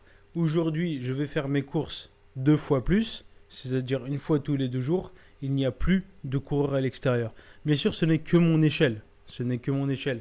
Mais c'est un fait à mon échelle à moi. Tu vois, j'ai envie. Ouais, C'est mais- pour ça que j'ai envie de le partager. Bien sûr, j'invite personne à se dire que c'est une généralité parce que ce n'est Bah pas non, une. Ça est pas relève une, de hein. l'anecdote, mais on peut se dire que mon anecdote n'est pas isolée. Alors, Ouais, je mais- suis- Bah non, mais en plus, vraiment pour le coup, euh, euh, autant moi que sans doute euh, Emmanuel, et euh, toi, euh, si tu décides à reprendre la course à pied euh, normalement euh, un jour, ben on, on, a- on s'est déplacé en fait, quoi, tout simplement. Moi, je cours, je courais Mm. jamais tout près de chez moi comme ça, dans mon lotissement. Donc les gens qui me voyaient, effectivement, ils devaient se dire, lui, c'est c'est un, c'est un, c'est un novice. Mais ben, je suis retourné sur mes, sur mes chemins habituels, sur les. sont- On a repris les habitudes d'avant, quoi. Bah ouais, tout simplement. Est-ce que tu courais avec un pull champion et des converses Bah, tu sais, moi, je cours en tenue de footballeur, moi, c'est depuis toujours. Voilà. C'est son- c'est son style. C'est c'est pour ça. Ah oui, c'est C'est pour comme ça. ça que ça marche. Non, mais moi, je, je pense, je pense sérieusement que oui, euh, il y a beaucoup de gens peut-être qui ont juste couru pendant le, con- le confinement et qui se sont arrêtés euh, après, ou d'autres peut-être qui ont découvert la course à pied Ouais. et c'est cool parce qu'ils continuent. Ça, il doit y en avoir euh, certains. Mais surtout, en fait, euh, euh, limite, moi, je, je, je m'en fous parce que je me dis que ces gens-là, ils avaient juste besoin Bah ouais. de, euh, de sortir et euh, quelque part de courir le plus vite possible et le Oui. plus loin possible dans cette euh, stratégie de la Et fuite puis, euh, Et euh, puis que j'ai éviter, essayé de décrire. et puis éviter de faire la vaisselle, et puis éviter de s'occuper des enfants. Ouais, mais mais- non, on Eh, voit, Attends, on avant, vous voit. avant que tu dénigres David, moi je trouve ça mortel ce que vient de dire euh, Emma. Franchement, moi Bah je trouve oui, ça non, mais mortel c'est vrai. parce que Mm. parce que t'as- Voilà. je trouve ça trop stylé parce que c'est à l'opposé et j'ai envie à l'opposé de ce que j'ai vécu et j'ai envie de dire ouais, moi moi j'étais d'accord avec toi Emma quand je lisais tous tes tweets de Ah merci Sur- Emir, mais t'aurais pu et t'aurais pu me le dire quand même. Tu me l'as même pas dit pendant le mais confinement. non, C'est- je, je Eh, te bah alors, pas dit. alors qu'il y avait plein de gens, je peux te dire qu'il y avait plein de gens qui m'envoyaient des messages privés en me disant non mais arrête, t'as pété un cap, pourquoi t'es aussi en colère, c'est pas si grave que ça. Genre tu sais, comme je disais sur la chronique, genre mais ça va, assieds-toi et repose-toi, repose-toi, genre tu nous saoules. Et en fait, euh, bah, je te dis, j'avais envie de les frapper les gens. Mais t'as des exemples en fait? Par exemple, alors par exemple devant chez moi, il y a encore euh, au bout de ma rue un panneau que la mairie de Paris a fait installer, donc euh, qu'ils ont construit avec, enfin je veux dire qui n'a jamais existé par ailleurs, où il y a marqué jogger, euh, tenez-vous à une distance de 3 mètres les uns des autres et s'il vous plaît ne crachez pas par terre. Ce panneau qui est en espèce de 4 par 3 énorme euh, en, tôle, euh, est posé en fait sur euh, euh, deux trois rues avoisinantes autour de chez moi. Genre, on est ceux qui crachent par terre. Mais d'où les joggers crachent par terre? Bah oui, parce qu'on a le premier, le, le- non pas le premier, pardon. On a le ministre, euh, le ministre qui a lâché des trucs qui ont fait réagir tous les runners de- d'absolument le monde entier, Ouais, qui, euh, qui nous Ouais, ont fait passer pour des cracheurs quoi. exactement. on était les cracheurs, après on était les véhiculeurs euh, du, du, COVID, du Covid. on était, euh, bah, on était ceux qui trichaient surtout. On était ceux qui trichaient. Moi, je suis d'accord qu'il y avait euh, un peu d'exagération et puis de choses qui vraiment qui paraissent euh, vraiment, enfin, avec le recul et tu te dis, mais enfin, c'est quand on y pensera même plus tard, on se, dira, mais ça va exister. Ça mérite même d'être archivé en fait. Ces panneaux dont tu parles, ces réactions euh, des ministres. Maintenant, on avait des personnes qui, bah, je sais pas, moi je pense par exemple aux soignants qui, euh, bah, qui, qui étaient vraiment confrontés euh, à cette maladie, qui nous, qui nous disaient, euh, qui nous disaient euh, de pas courir en fait. Et nous, on avait tout intérêt, je pense, euh, il y avait un intérêt à les écouter. Et c'est pas dire, ça veut pas dire ne pas courir, mais en tout cas peut-être en faire un peu moins la promotion. Euh, à fait raison, David. Tout ça, avoir cette espèce de, cette espèce de, de discrétion en fait, de discrétion Oui, ça, je vois ce que tu veux dire. et, et pour ma part, je, je, je, je pense ne pas avoir partagé des courses, etc. Et tout, ce qui, ce qui, ce qui d'ailleurs m'a valu des réactions euh, aussi en privé, euh, bah tu cours plus du coup, machin, etc. Jusqu'au jour où j'ai dit que j'avais couru, et puis on m'a dit, bah attends, mais t'es pas cohérent, quoi. Tu, tu, tu, tu, tu veux écouter les soignants, et puis tu vas courir, quoi. Enfin, bah non, mais c'est juste un petit peu de, un petit peu de décence peut-être. Ouais, un peu de discrétion Mais- en fait. En vrai, en vrai, quoi que tu faisais pendant Mm. ce confinement, Ouais. tu étais jugé. C'est-à-dire que tu Ouais. ne cours, Mais que plus- tu cours, que tu cours pas. Mais ouais, mais Euh, Emma, tout plus le quand temps, tu tout le temps. courais, plus quand tu courais. Emma. Oh, peut-être parce Ouais, qu'on est, on est coureur et on se rend. Plus- on on, enfin- on- on s'en rendait compte plus parce Mais moi, que. moi j'ai pas, moi, j'ai pas, enfin, d'accord. Moi, j'ai pas couru. Euh, j'étais dans des mondes comme, mais après, t'as raison, Margie. hein. J'étais dans, dans deux documents qui documentaient les choses différemment, à savoir des mondes qui te partageaient des mimes. Et les mimes, on est d'accord que c'est des stéréotypes. Bon, les mimes, tu sais, c'est, enfin, tout le monde, peut-être que tout le monde sait ce que c'est ou pas. mais je vais décrire ce que c'est. oui. Un mime, en gros, c'est une image que tu diffuses sur un, réseau social qui a vocation à être un minimum viral. euh, à, à- Ah, un qui- mème. un mème, pardon, un mime, un mime en anglais. Mème, M-E-M-E. Ah, pardon. Voilà, pardon. Ah, pardon. Ah, il Au fait cas où, enfin, parce que- non, parce que-. Excuse-moi, parce que le Nos but. pains, nos gains. le- le- Ouais, nos pains, nos gains. Non, le but, le but ici, c'est que tout le monde comprenne ce que je suis en train de dire. Donc, un mime, en gros, voilà, c'est. C'est les images, c'est les images, vous savez, les images carrées là, comme ça, la plupart Oui, des oui, smartphones oui. sont capables de les lire, où il y a des gros caractères blancs avec un contour noir Ouais. sur lesquels on contraint très bien un certain message. Et la plupart du temps, il s'agit voilà de choses, euh, voilà de choses qui font rire, euh, de choses qui sont stéréotypées, voilà. Enfin bref. Et dans le confinement, il y y a eu pas mal de types de mèmes ou de mimes, comme on veut. Certains qui te, qui te montraient qu'il y avait des nouveaux coureurs qui n'allaient courir que pendant le confinement, des choses pas assumées ou des choses assumées. Ou voilà, on en a marre de courir, mais comme c'est confiné, de toute façon qu'on n'a qu'une heure à être dehors, donc on va aller l'utiliser pour courir. Ah, pourquoi pas Voilà. ouais. Ou à l'inverse, les coureurs qui se disaient, bah, pff, de toute façon, moi, je, enfin, une heure à l'extérieur, ça m'intéresse pas. Enfin, moi, je suis dans le cadre d'une prépa et tout. Je préfère limite ne pas courir que d'aller utiliser une vieille heure dehors. Enfin, bref. En, en vrai, ce qui a été pour moi le plus perturbant, c'est pas tant d'être jugé par euh, des gens qui ne couraient pas, c'est aussi d'être jugé au sein de la communauté des coureurs, parce que chacun en fait revoyait euh, à l'aune de ses propres principes et de sa propre morale Oui. la pratique qu'il fallait avoir du, euh, de la course à pied au Toujours. moment du confinement.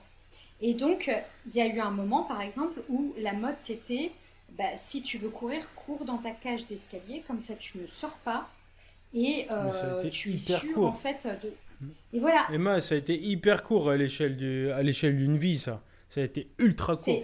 À l'échelle du confinement, c'était peut-être 30% du temps, mais à l'échelle d'une vie, c'était, ça, ça s'oublie. Ça se documente de manière historique, Mais mais, du coup, après, après, les gens, après, les gens se sont rendus compte que c'était potentiellement hyper dangereux parce que euh, euh, tu lâchais en fait tes miasmes à, à l'intérieur de la cage d'escalier pour tous tes voisins. Tu touchais à toutes les rampes d'escalier et après tu rentrais chez toi. Donc euh, c'était encore pire que tout. Et chacun en fait euh, y allait de, son, de, son, de sa Ouais. petite théorie de médecin sur quelle était la meilleure pratique à avoir Totalement. de la course à pied pour respecter les autres. Et il y avait des dissensions, mais, mais hyper détaillées en fait dans la pratique. Quand tu sais que légalement, bon, légalement, on te disait tu as le droit de courir une heure. Toi, tu- à la limite, tu cours, tu cours une heure et quart, une heure et demie, etc. Bon, il y, a- il y a des gens qui en étaient pas à, chipoter là-dessus, ils, en- ils en étaient à chipoter sur le simple fait que tu prennes 7 heures qui t'étaient légalement Oui. autorisées.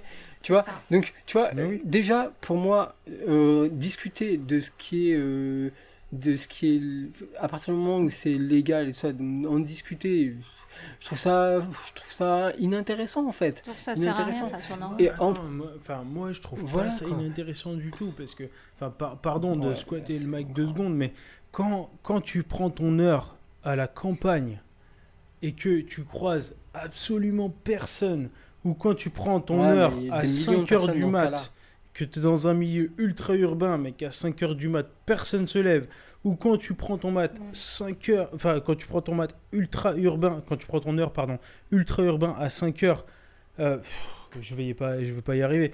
Quand tu prends ton heure ultra urbain à 9 heures du mat, où c'est les heures de pointe et qu'il y a tout le monde à l'extérieur, enfin, je veux dire, t'as beau être dans un monde ultra urbain ou dans Ouais. un monde de campagne où ton heure, elle a pas du tout la même possibilité de contamination.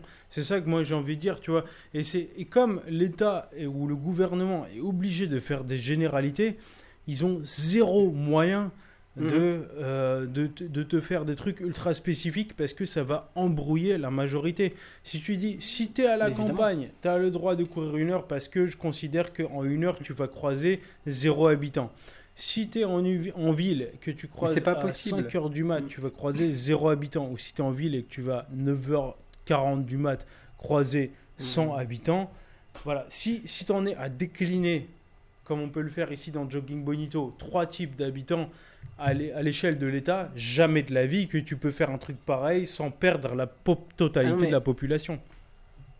Non mais attends, moi je suis complètement d'accord avec ça. hein. Pour le coup, euh, pour le coup, euh, je trouve que euh, c'est ça aussi. On parlait de des réactions des, des gens en fait. Tu vois, aller chouiner, aller chipoter parce que je suis, je, je, je m'autorise à faire autant parce que je j'évolue dans tel contexte. Moi, je trouve ça. Euh, bah déjà, je trouve ça un peu, un peu minable en fait, tu vois, de- d'en être à, à être sur les réseaux à, à chipoter là-dessus. Bah, je parle bien bien. le problème, c'est bien le problème. Tu vois, Ouais, c'est bien le problème, mais, mais dans la mesure, en tout cas, euh, c'est mon point de vue, dans la mesure où euh, euh, ça, ne, ça ne mènera à rien. Parce que tu vois, une personne qui estime que tu n'as pas à prendre ton heure euh, qui, qui, est- qui t'est permise, tu vois. Mm. En plus, tu vois, pour le coup, je suis pas complètement légaliste, hein, tu vois. euh, je veux dire, euh, je pouvais très bien courir plus qu'une heure, tu vois, et puis sans, euh, sans, sans euh, m'en vanter ou, fa- ou faire le fanfaron. Mais à partir du moment où des gens en sont à chouiner sur un truc qui est autorisé, tu vois, je me dis, ben, je, je, je passe à autre chose, tu vois, je pas envie Je de pense discuter avec ça, quoi. Enfin, moi, après, c'est que mon avis, mais peut-être. Enfin, tu vois, moi, moi, je pense que. Enfin, Qu'est-ce que tu veux obtenir en Enfin, fait, chouiner sur les réseaux sociaux, je suis d'accord que, enfin, en ce qui me concerne, ça n'avait pas génial. Mais même en ouais, famille, même tu en- vois, ça euh, si. De toute façon, de toute façon, moi, je suis pas du genre à. euh, Il y a certaines choses que j'ai même pas envie de, entre guillemets, j'ai pas envie de gaspiller mon énergie parce que je suis sûr que dans beaucoup de cercles sociaux, il y a une grande majorité qui va pas comprendre. Mais moi, je suis urbain, je suis à Boulogne-Billancourt, je suis dans le 92, je suis à deux pas de Paris. Ok Enfin, je donne le contexte comme ça. Si pendant le confinement, je courais à 4h40 du matin, je croisais personne.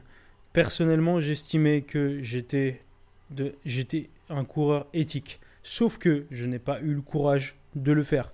Et là, je le dis, je le dis dans Jogging Bonito. Je le dis pour tous nos auditeurs. Tu vois, je sais que c'est pas la France entière nos auditeurs, mais je le dis parce que je n'hésite pas. Ceux qui m'écoutent, je considère que j'ai envie qu'ils entendent ce que j'ai en- ce que j'ai envie de dire aujourd'hui. Tu vois, c'est aujourd'hui. Si, si je Ouais. si j'avais couru pendant le confinement à 4h40 du matin, j'aurais croisé zéro personne, j'aurais nuit à personne. Ouais. Sauf que Ouais. comme je n'ai pas eu ce courage, Très je bien. n'avais le courage que de courir à Oui, oui. 10h du mat, j'aurais croisé 100 personnes. Là, j'aurais été nuisible. Tout à fait. Voilà, c'est ça, c'est ça que j'ai envie de dire aujourd'hui. C'est que, voilà, Tout à fait. moi, moi, je, ne parle que de mon contexte. Je ne parle que de mon contexte, ouais. celui que je connais, celui que j'ai observé. Ben, c'est très bien, c'est pas. C'est Vous pas, dites- vous euh, dites pas des choses opposées, ouais, que Non, on dit pas, on dit pas, on dit pas des Ouais, choses ouais. opposées. Mais c'est, je le dis pas parce qu'on dit des choses opposées. Je le dis parce qu'on dit justement des choses pas opposées. C'est vraiment Mais pour ça que je le dis. David, David disait qu'il il trouvait stérile les, euh, et, et- et que ça ne servait à rien les gens qui critiquaient euh, le fait qu'on ait une heure et que qu'il y en ait qui le prennent ou qui le prennent pas, ou je sais Mais pas. tout à fait. Mais c'est c'est ça que j'essaye d'alimenter justement. je- je dis, Et pour une fois, peut-être pour une fois, je vais dans le sens de David. C'est-à-dire que moi, j'alimente, j'alimente le fait que mon heure, si je l'avais utilisée à certaines heures, elle aurait été sans problème. Alors que si je l'avais utilisée à d'autres heures, dans un même contexte, dans une même vie, je, elle aurait eu problème. Elle aurait été problématique. Voilà, mais, voilà. bah ouais, d'accord. Mais voilà, mais pourquoi certaines personnes se permettent de critiquer sur euh, les réseaux sociaux et de donner des leçons aux autres euh, C'est ça le, c'est ça le problème. C'est ce que tu veux dire, David. Que ça sert à rien de, pas- Ouais. de se lancer dans des discussions comme ouais, ça. oui, mais j'ai- Non, mais moi, je, je- moi, je, en fait, si vous, si vous voulez, je, je, je laisse la liberté complètement Voilà. aux gens de dire ce qu'ils veulent. Oui, hein, Il n'y a pas de souci. Par contre, vraiment, que toi, tu voulais coup, pas euh, participer à ça. euh, mais pour le coup, voilà, c'est ça. Mais on en revient au problème principal, euh, les mecs, pendant, pendant ce confinement, c'est que en fait, euh, il y a eu une espèce de loi euh, euh, générale euh, à laquelle Urgence tout le sanitaire. monde en fait euh, a adhéré, une loi sanitaire. Donc loi sanitaire, ça a fait, ça a mis une chape de, de peur en fait euh, sur tout le monde.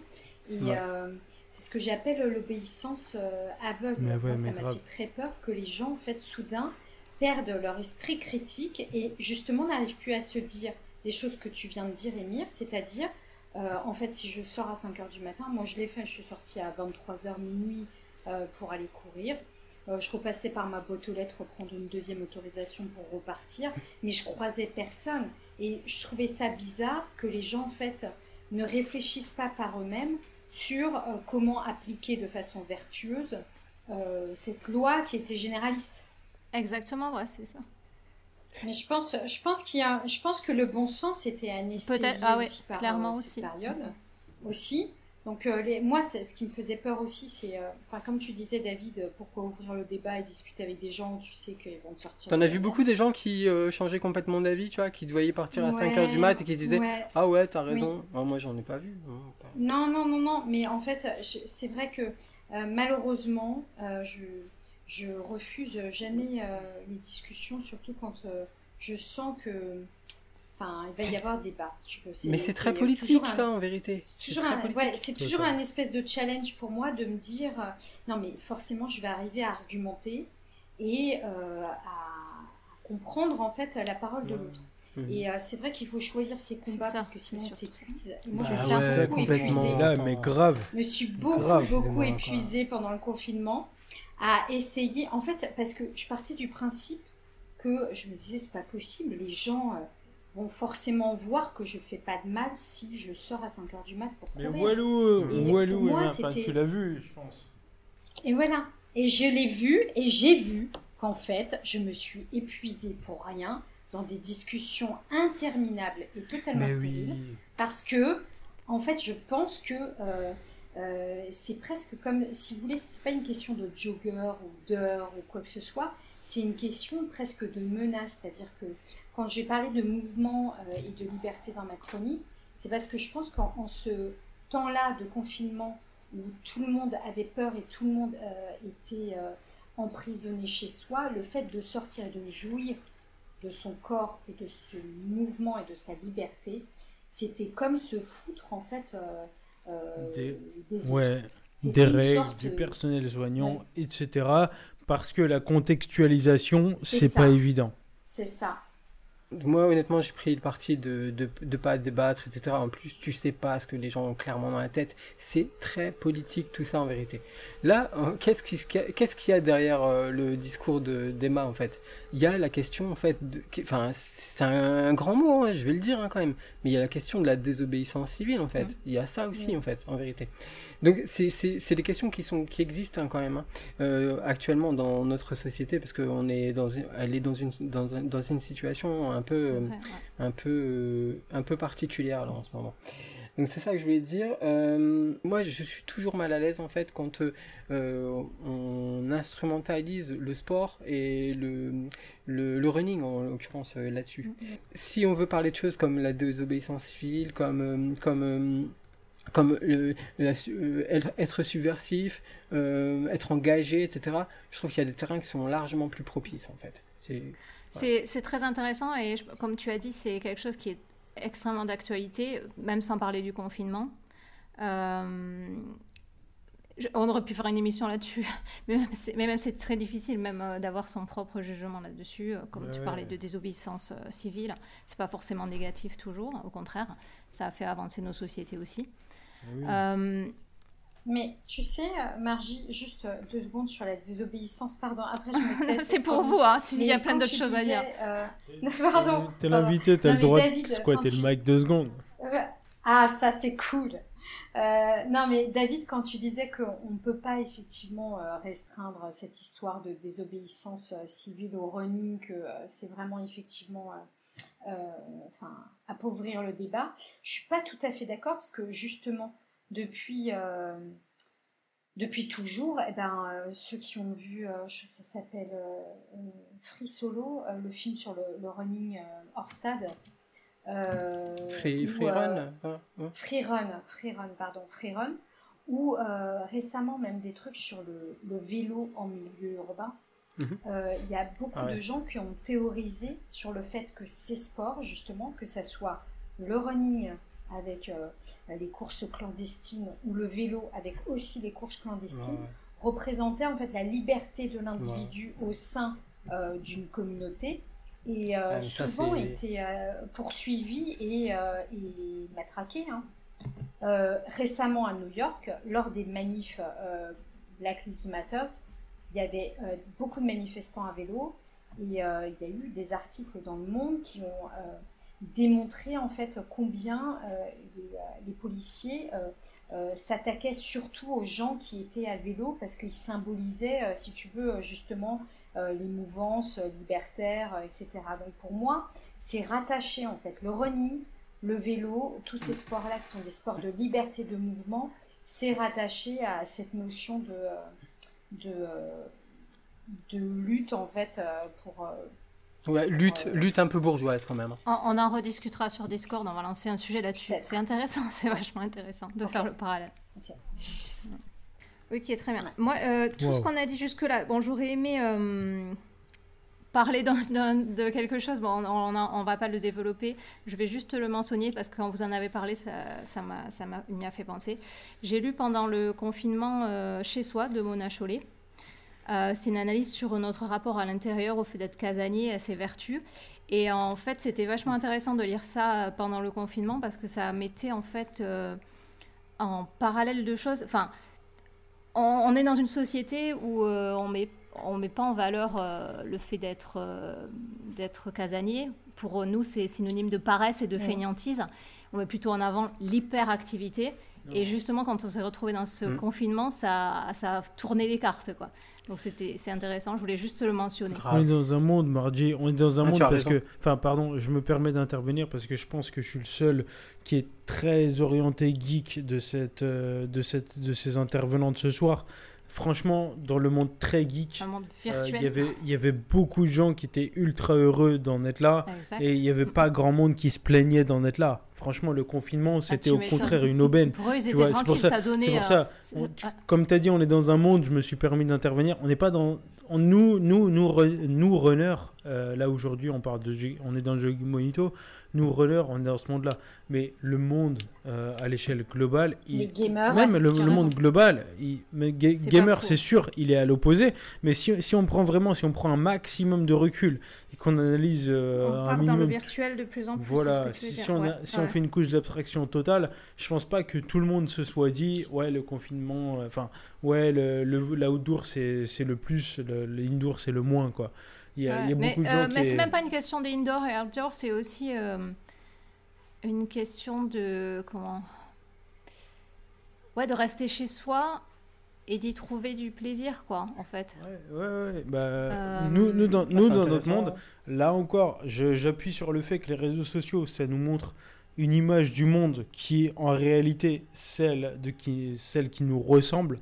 En réalité, enfin, moi, moi, vu que je suis au point d'inflexion entre deux mondes, qui a certaines oppositions, j'arrive à voir les deux. Et, et- et du coup, et du coup si, si on extrapole ce que je vis moi, on peut se dire que le monde qui, qui voit enfin le monde, euh, celui que personne voit, parce que au final, nos réseaux sociaux nous montrent que ce qui nous ressemble. Si, Ouais. si on est ultra, ultra, ultra abstrait, il y a il y a tout en fait, il y a juste tout en fait. Et certains, Oui, certains, euh, certains, certaines personnes qui, certaines personnes ont certainement vu le confinement comme étant une aubaine en fait. Et Ouais, nous, dans, nous dans le, dans le jogging bonito, on les a pas vus parce que nous, on est des coureurs et on aime l'outdoor. Ouais, outdoor. Mais c'est vrai, tu, le, tu, tu parlais des geeks, c'est vrai que tu peux élargir aux personnes qui, qui, euh, qui vivent du numérique, quoi. Tu vois, je veux dire, euh, euh, on s'est retrouvés confinés, en télétravail, machin. ouais. Dire, on l'a pour vu, les gens c'est ceux qui qui s'en sont vivent, bien qui- sortis, les gens qui savaient déjà. Je veux dire, euh, non, mais, non, mais surtout, mais en plus, des entreprises qui développent des bah applications, des machins, tout ça, je veux dire, euh, pour eux, c'était, c'était Bah, on- ouais, mais on l'a euh, vu. Une, une voie qui On s'ouvrait, l'a quoi. vu parce que regarde, On l'a enfin, euh, les. Ça s'est vite vu, les métiers qui pouvaient plus rien faire à cause de ça et les autres qui pouvaient continuer et qu'il n'y avait aucun souci. Euh. Mais oui, de vivre comme de ça. ouf. Et on a tous vu, les amis, sur toutes les plateformes où on, est, où on se retrouve avec des pubs, c'est-à-dire tous nos sites qu'on consomme, qui nous donnent de l'information et qui sont gratuits, gratuitement. qui sont ouais, obligés de se Mhm. rémunérer avec la avec la publicité, pub. notamment YouTube, qui est une plateforme qui se rémunère via la pub. Bref, Mhm. toutes les plateformes qui se rémunèrent gratuites, enfin qui sont gratuites et donc qui se rémunèrent via la pub, nous ont montré seulement ce qui nous concernait et donc nous ont montré ce qui, euh, ce, ce qui, euh, ce qu'on aurait apprécié de voir si on n'était pas en confinement. À savoir, ils nous ont tous dit euh, le jour où le confinement ou le déconfinement réapparaît, vous aimerez ça. Le marketing s'est basé Mm. quasi exclusivement sur lorsque toute cette merde de confinement se sera fini, vous aurez ça. Et du coup, nous, on avait envie d'acheter parce que le confinement, ça nous a pain in the ass. Ça nous a eux, sont- le cul. Ça nous a Eux, troué le cul, si je me permets manière. en français. Ça nous a troué le derrière. Voilà. Et, et qu'est-ce qu'on dépense dans ce monde capitaliste? On dépense quand on a mal au cul. C'est un. C'est un Ah, mais eux, ils n'ont pas changé leur comportement en fait. hein. Ils ont juste continué sur la, la même euh, vague. hein. Enfin, ils se sont pas, ils ont rien changé eux. Ils ont rien changé parce qu'ils étaient là pour nous vendre ce qui nous faisait mal Et au ils, cul. font- ils ont Ils sont encore fait. là, ce qui nous, ce qui nous vendent, ce qui nous, font, ce qui nous fait mal Et au ils ont cul. fait pareil pendant. Exactement, tout à fait. Entièrement d'accord. Euh, C'est ça le nouveau monde. euh, Le, le marketing, c'est quoi? C'est nous donner ce qui nous fait. C'est c'est nous donner une, une- un pansement à ce qui nous fait mal au cul. C'est ça le marketing. Bon, j'ai lancé Bah, une autre discussion sans, le vouloir. Je voulais, je voulais pas le relancer là-dessus. Non, on va, on va passer à autre chose, mais ça encore une fois, on- alors, il y a trop de sujets en fait sur, ce, sur ces deux chroniques, on va pas y arriver. Il y a trop de choses à dire.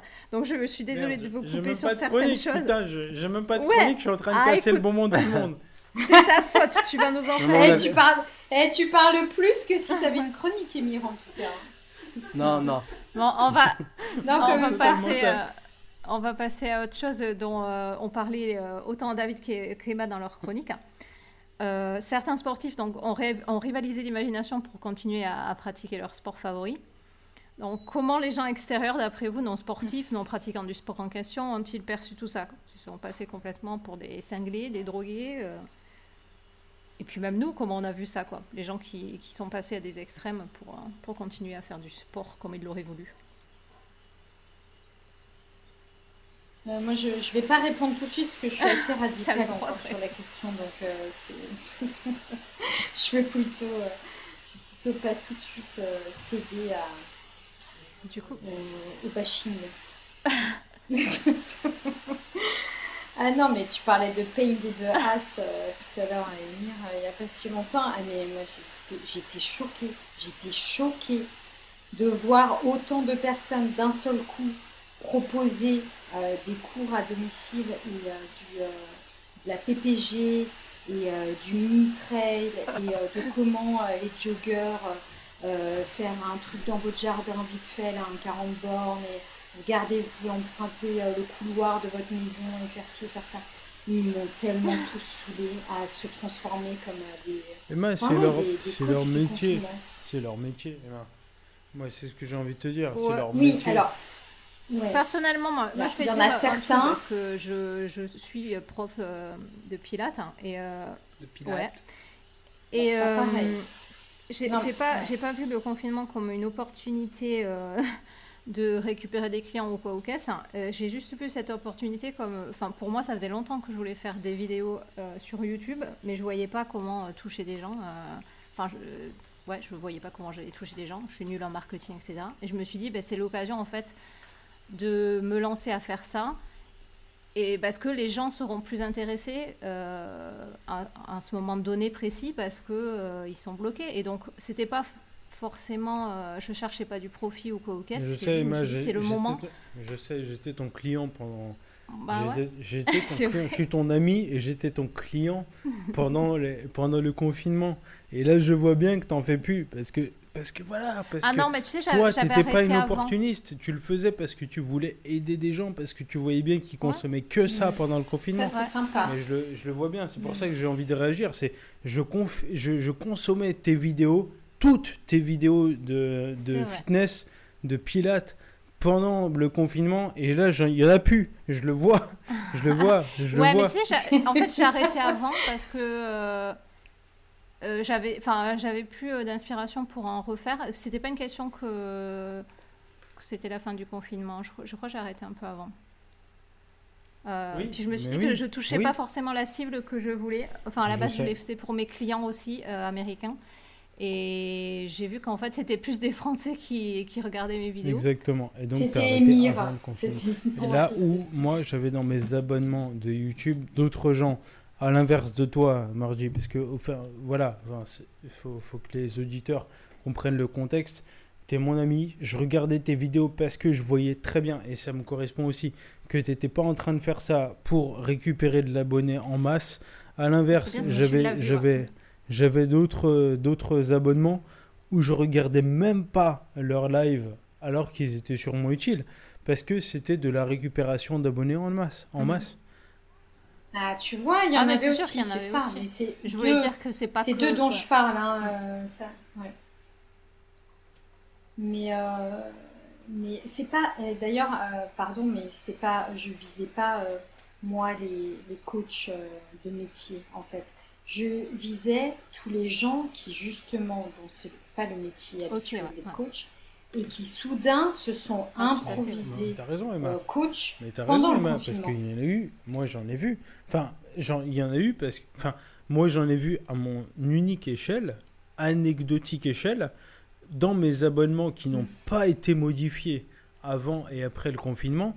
J'ai vu des, des chaînes qui se sont mises à proposer du contenu explicite ça. Et qui ont arrêté de me proposer du contenu explicite confinement après. C'est pas un reproche, c'est factuel, Exactement. ça a existé. Voilà, tout simplement. Ça existe. Mais c'est- surtout ça, moi, c'est le côté euh, effectivement opportuniste qui m'a saoulé. Après, les vrais coachs euh, qui euh, continuent à faire leur métier mais de façon différente, ça c'était Mm. cool. Moi j'étais assez étonnée d'ailleurs comme euh, j'ai j'ai une, une, une amie euh, qui, euh, qui fait du, euh, du pilate aussi et qui s'est lancée dans les cours gratuits et je trouvais ça hyper euh, hyper sympa en fait de sa part euh, d'essayer de, euh, de- enfin voilà d'apporter en fait de son temps et de sa pierre à l'édifice à tous les gens qui étaient chez lui c'était cool Mais quand, quand je parlais, bon après moi je me suis Pardon. Non. Ouais, quand je parlais, donc il y avait ça, donc tu parles de ça aussi, mais je voulais aussi parler des gens qui, qui ont fait des. Quand tu as parlé dans ta chronique du chinois qui tournait autour de ces tables de massage, euh, Ah c'était plus ça que je, je visais en fait. ah pardon euh, d'accord voilà.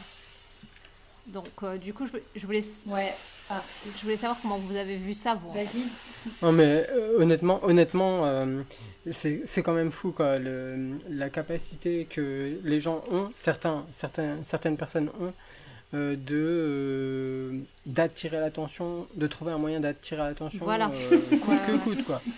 C'est vrai, je veux dire, c'est un métier, mon ami. Un métier. Je veux dire, euh, d- dites-nous hein, les, éditeurs si vous avez des idées, hein, même que vous n'avez pas faites. hein, euh, je veux dire, euh, euh, tout- était possible. Même moi, j'y ai réfléchi. hein. Après, voilà, je veux dire, euh, euh, c'est pas grave. Il faut relativiser, c'est sûr. Mais euh, les gens sont malades et il faut pas hésiter à consulter, je pense quand même. Mais quoi. tu crois, enfin, pourquoi ils faisaient ça, quoi, en fait? C'est la question. Est-ce que c'était pour de, pour l'attirer l'attention? Mais évidemment qu'il y a voilà, une part de ça. d'attirer l'attention, faire le truc le plus fou, faire le truc le plus qui va qui va euh, faire le plus réagir, euh, et ça part aussi d'une intention de de euh, faire du fun, quoi. je veux dire, on va partager ça avec des gens, ça va les faire rigoler, on va rigoler. Et puis, Oui, c'est pas forcément ça- négatif, c'est pas forcément. c'est d'une futilité, c'est c'est d'une futilité infinie, quoi. Je trouve qu'il y a eu une surenchère, et qu'il y a encore, hein, d'ailleurs, encore une surenchère de, de euh, sortie de confinement, vu qu'il n'y a plus de cours, pas de course officielle, etc., à balancer du kilométrage. Je veux dire, il y a deux ans, peut-être, je voyais pas, moi, les gens euh, euh, faire les kékés. enfin, Pardon. Euh, euh, attirer l'attention ou euh, rigoler en balançant des 40, 50, 60 kilomètres en off comme ça. Sur le petit à petit, je trouve que on augmente le truc. euh, parce que, ben, je veux dire, forcément, euh, le mec qui va faire maintenant ses sorties à 30, 40 km, ça passe presque inaperçu. Ouais, là, tu, après, là, tu as, es parti sur l'après-confinement. Mais si on revient sur le confinement lui-même, est-ce que les gens là qui ont fait des trucs de ouf dans leur jardin ou je sais quoi, est-ce qu'ils l'auraient fait s'il n'y avait pas eu les réseaux sociaux, quoi? S'il n'y avait pas à montrer derrière? C'est ça la question aussi. Quand tu fais un truc exceptionnel pendant que tout le monde est confiné, tu as plus de followers. Donc, les gens dont c'est le métier, les gens qui prennent leur oseille de ça, les gens qui remplissent leur frigo de ça, qu'est-ce qu'ils vont faire?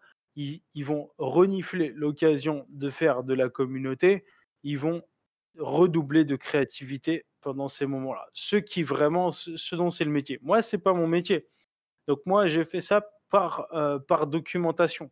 C'est pas mon métier. Mais ceux dont c'est le métier, ils vont le faire parce qu'ils sniffent, ils, ils se lèvent le matin, ils se disent putain, c'est maintenant ou jamais les gars que je remplis mon frigo. Ils en ont besoin pour la survie. Et nous, les humains, on est câblés pour la survie. Ouais, mais moi, Voilà. alors, j'ai envie, euh, envie de dire un truc euh, suite à ça, mais c'est pas, pas, c'est un peu hors sujet, mais euh, alors, en fait, j'ai l'impression que ça a donné lieu à, euh, un- une nouvelle mode, c'est-à-dire que les gens se sont dit, il n'y a plus de courses, ben, on va créer nos propres événements personnels.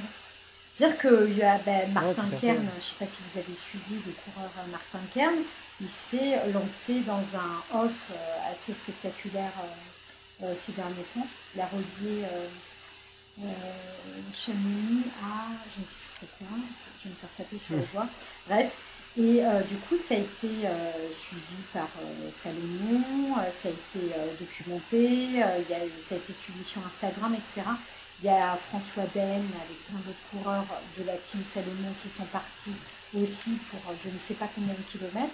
J'ai l'impression qu'il y a plein de courses comme ça off qui se montent. Oui, Xavier Thévenard, Bah, là. pour- voilà, pour Xavier Thévenard GR20. sur le GR20 en ce moment même. C'est ce qu'a ce dit euh, David. Et du coup, je- David, tu en as parlé de ça. Et la, la question, c'est une très bonne question du coup. Est-ce qu'on va se tourner vers ça maintenant? Est-ce que les courses officielles, ça va être, euh, ça va plus être, euh, ça va être has-been? On va partir vers le off Et juste pour, euh, pour revenir à cette histoire de, de off, là, je vous parlais des, des défis. Ben là, c'est plutôt des professionnels parce que je pense que les marques, elles, ont besoin d'exister, style euh, Salomon, euh, Brooks, Oka, etc. Et qu'en ce Bah moment, oui. elles n'existent pas parce qu'il n'y a pas de course. Et donc, justement, elles sont obligées de créer des événements. Et je vous parlais de Ouais. Martin Kern. Donc, c'est bien le. C'est Chamonix à Briançon, c'est le fameux euh, GR5 euh, où ils ont battu un, un record, euh, c'est 202 bornes quand même, hein, 202 km, 12 000 mètres de dénivelé qu'ils ont fait en 31 heures. Il y a eu euh, donc euh, François Den, j'ai regardé hein, parce que je voulais pas dire de, de bêtises pour les auditeurs de Jogging Benito qui après vont nous dire qu'on on se Que documente tu pas. n'es pas professionnel, ouais. C'est ça, c'est ça, ça c'est pas possible. Et euh, donc euh, François Daen, il a fait la, euh, la- il, est en train de faire la grande traversée là. Ils sont partis, je crois, Ah. D'Alsace, d'Alsace. Exactement, Jusqu'à Nice, Mm. en équipe. Donc ils vont, ils vont faire un truc en relais, mais euh, énorme. Je, je crois que c'est euh, de l'ordre de 1000 km et 41 000 D+. Vous vous rendez compte de cette course? 998 km et 41 555 mètres de D+. Donc euh, là, si on n'est pas dans la surenchère, je, je- Ouais, je- après, euh, si tu me permets, juste, Emma, moi, Oui. je veux juste euh, dire ça, après, je vous laisse dire tout ce que vous voulez. Euh, moi, je dissocie vraiment le- les, les runners lambda dont Oui, nous faisons partie, euh, des, des personnes qui, euh, qui en vivent et qui sont soutenues par des marques, etc. D'ailleurs, euh, je, je tiens aussi à préciser que ce genre de défi, ça pouvait aussi exister avant le confinement. Je veux dire, par exemple, quelqu'un comme Stéphane Brognard, il n'a pas attendu qu'il y ait un confinement pour Ouais, réaliser voilà. des défis du type traverser des Vosges, machin. Ou, ou ben, plus récemment traverser l'océan. Euh. Bon voilà, et- Mais c'était une tendance qui était déjà, euh, qui commençait déjà euh, depuis quelques années avant le confinement, hein, ces histoires de off. Ouais, j'ai l'impression aussi. Ouais, ouais, il y avait plein, Ouais. enfin en tous les cas, euh, là aux États-Unis, il y avait plein de coureurs, surtout les trailers, qui se lançaient sur des défis de faire des trails célèbres aux États-Unis et récupérer le temps record. Bah, il y avait Scott Jurek qui avait fait le l'Appalachian Trail. Il en a fait Mhm. un livre d'ailleurs. Euh, Ah bah Ah. ouais, hein, ouais, non mais en même temps c'est son business quoi hein, Ouais. derrière. bien sûr. Euh, donc je pense que c'était une tendance qui était déjà un petit peu... euh, qui était Ouais, déjà qui un était peu là. latente quoi. Mhm. Ouais. On se, on se Ouais, dévie possible. un petit peu des courses officielles, j'ai l'impression. Ça ouvrait, le public s'ouvrait un petit peu à ça aussi, parce que, parce que les trailers en parlaient. Et le confinement a fait que peut-être ben, on va encore plus se tourner vers là, je ne sais pas. C'est une vraie possibilité. à mon avis. Ouais. Mais euh, en même temps, vous savez quoi? Moi, j'ai- je vois pas le, enfin tout ce qui est marketing et followers pour une fois derrière. euh, J'ai, pas du tout ce sentiment. Je me dis juste, en fait, de façon optimiste, que euh, la nature et la montagne, euh, enfin même si on n'a plus de course, euh, c'est là. Et euh, si on a envie de faire, euh, de tracer comme ça euh, sur une carte ou euh, euh, voilà vite fait sur sur un GPS et de se faire notre propre circuit. En fait, Ah, on peut le faire où on veut et on peut partir comme on veut. Et ça, c'est Mhm. assez enivrant en fait. Tout à fait. On va, on va terminer là-dessus. On remercie Emma et David de nous avoir permis d'analyser ce que le confinement a déclenché chez nous pour heure. Euh, chacun sous un prisme différent qui, je pense, nous a, fait observer la situation sur toutes ses coutures, ou tout du moins un large pan de ce que ça a déclenché. J'aurais bien euh, continué à creuser le sujet encore longtemps, mais il est aussi important de se taire et laisser nos bonitos réfléchir de leur côté. On espère que cela engendrera de belles réflexions et discussions entre vous, avec nous, sur Discord, sur Twitter, ou juste euh, entre vous dans vos familles. Donc n'hésitez pas à nous solliciter, les bonitos. C'est toujours avec plaisir que l'on échange avec vous. On remercie tout particulièrement Emma d'avoir été avec nous. Moi aussi, je vous remercie, c'était trop cool. Énorme merci, c'était super bien, même si il y a à peu près 20% de chance pour qu'on garde l'émission. Et ça, t'étais prévenu de toute façon. hein. Non, parce qu'il faut se dire, il faut, il faut vous dire, les auditeurs, que David, depuis euh, quelques jours maintenant, me dit T'inquiète, de toute façon, tu seras coupé au montage. C'est pas c'est vrai, pas la peine de stresser. rien. Bah, on On verra bien. pas mais- beaucoup. Et il y a un truc quand même que je note, c'est que quand on a des invités, ils- ils- un peu systématiquement, ils veulent passer en premier, quoi. Et moi, je pense que c'est pour évacuer Non, la non, pression. Non, là c'est moi qui ai fait passer Emma en premier. hein, Ouais, ouais, ouais, ouais. parce Ouais, que je ouais. trouvais que c'était mieux l'enchaînement des chroniqueurs. J'ai Voilà. compris Non, elle de- trouvait que c'était de ma mieux faute. ma chronique, surtout. Vous avez fait deux bonnes chroniques, franchement c'était vachement intéressant. C'est trop. Moi aussi, trop moi aussi, je suis fatigué. David, j'entends parler tout le temps. Voilà, voilà. Allez, bon, on remercie euh, comme toujours David et Emir d'avoir été là. Euh, et on remercie les bonitos de nous écouter quand même. C'est important. Ouais, merci les potos. Grave. Bon, ben, merci à tous alors. Et puis on se retrouve très bientôt, j'espère. Bonne, Yes. bonnes vacances, bel été. euh, voilà. Merci beaucoup de m'avoir si bien reçu. Des gros bisous. Bah, merci à toi, Emma, Merci, d'être Emma. venue. Et, euh, Merci David, merci Margie. Merci, énorme, merci. Ciao, tous. ciao. Ciao. Bye. Ciao. Ciao.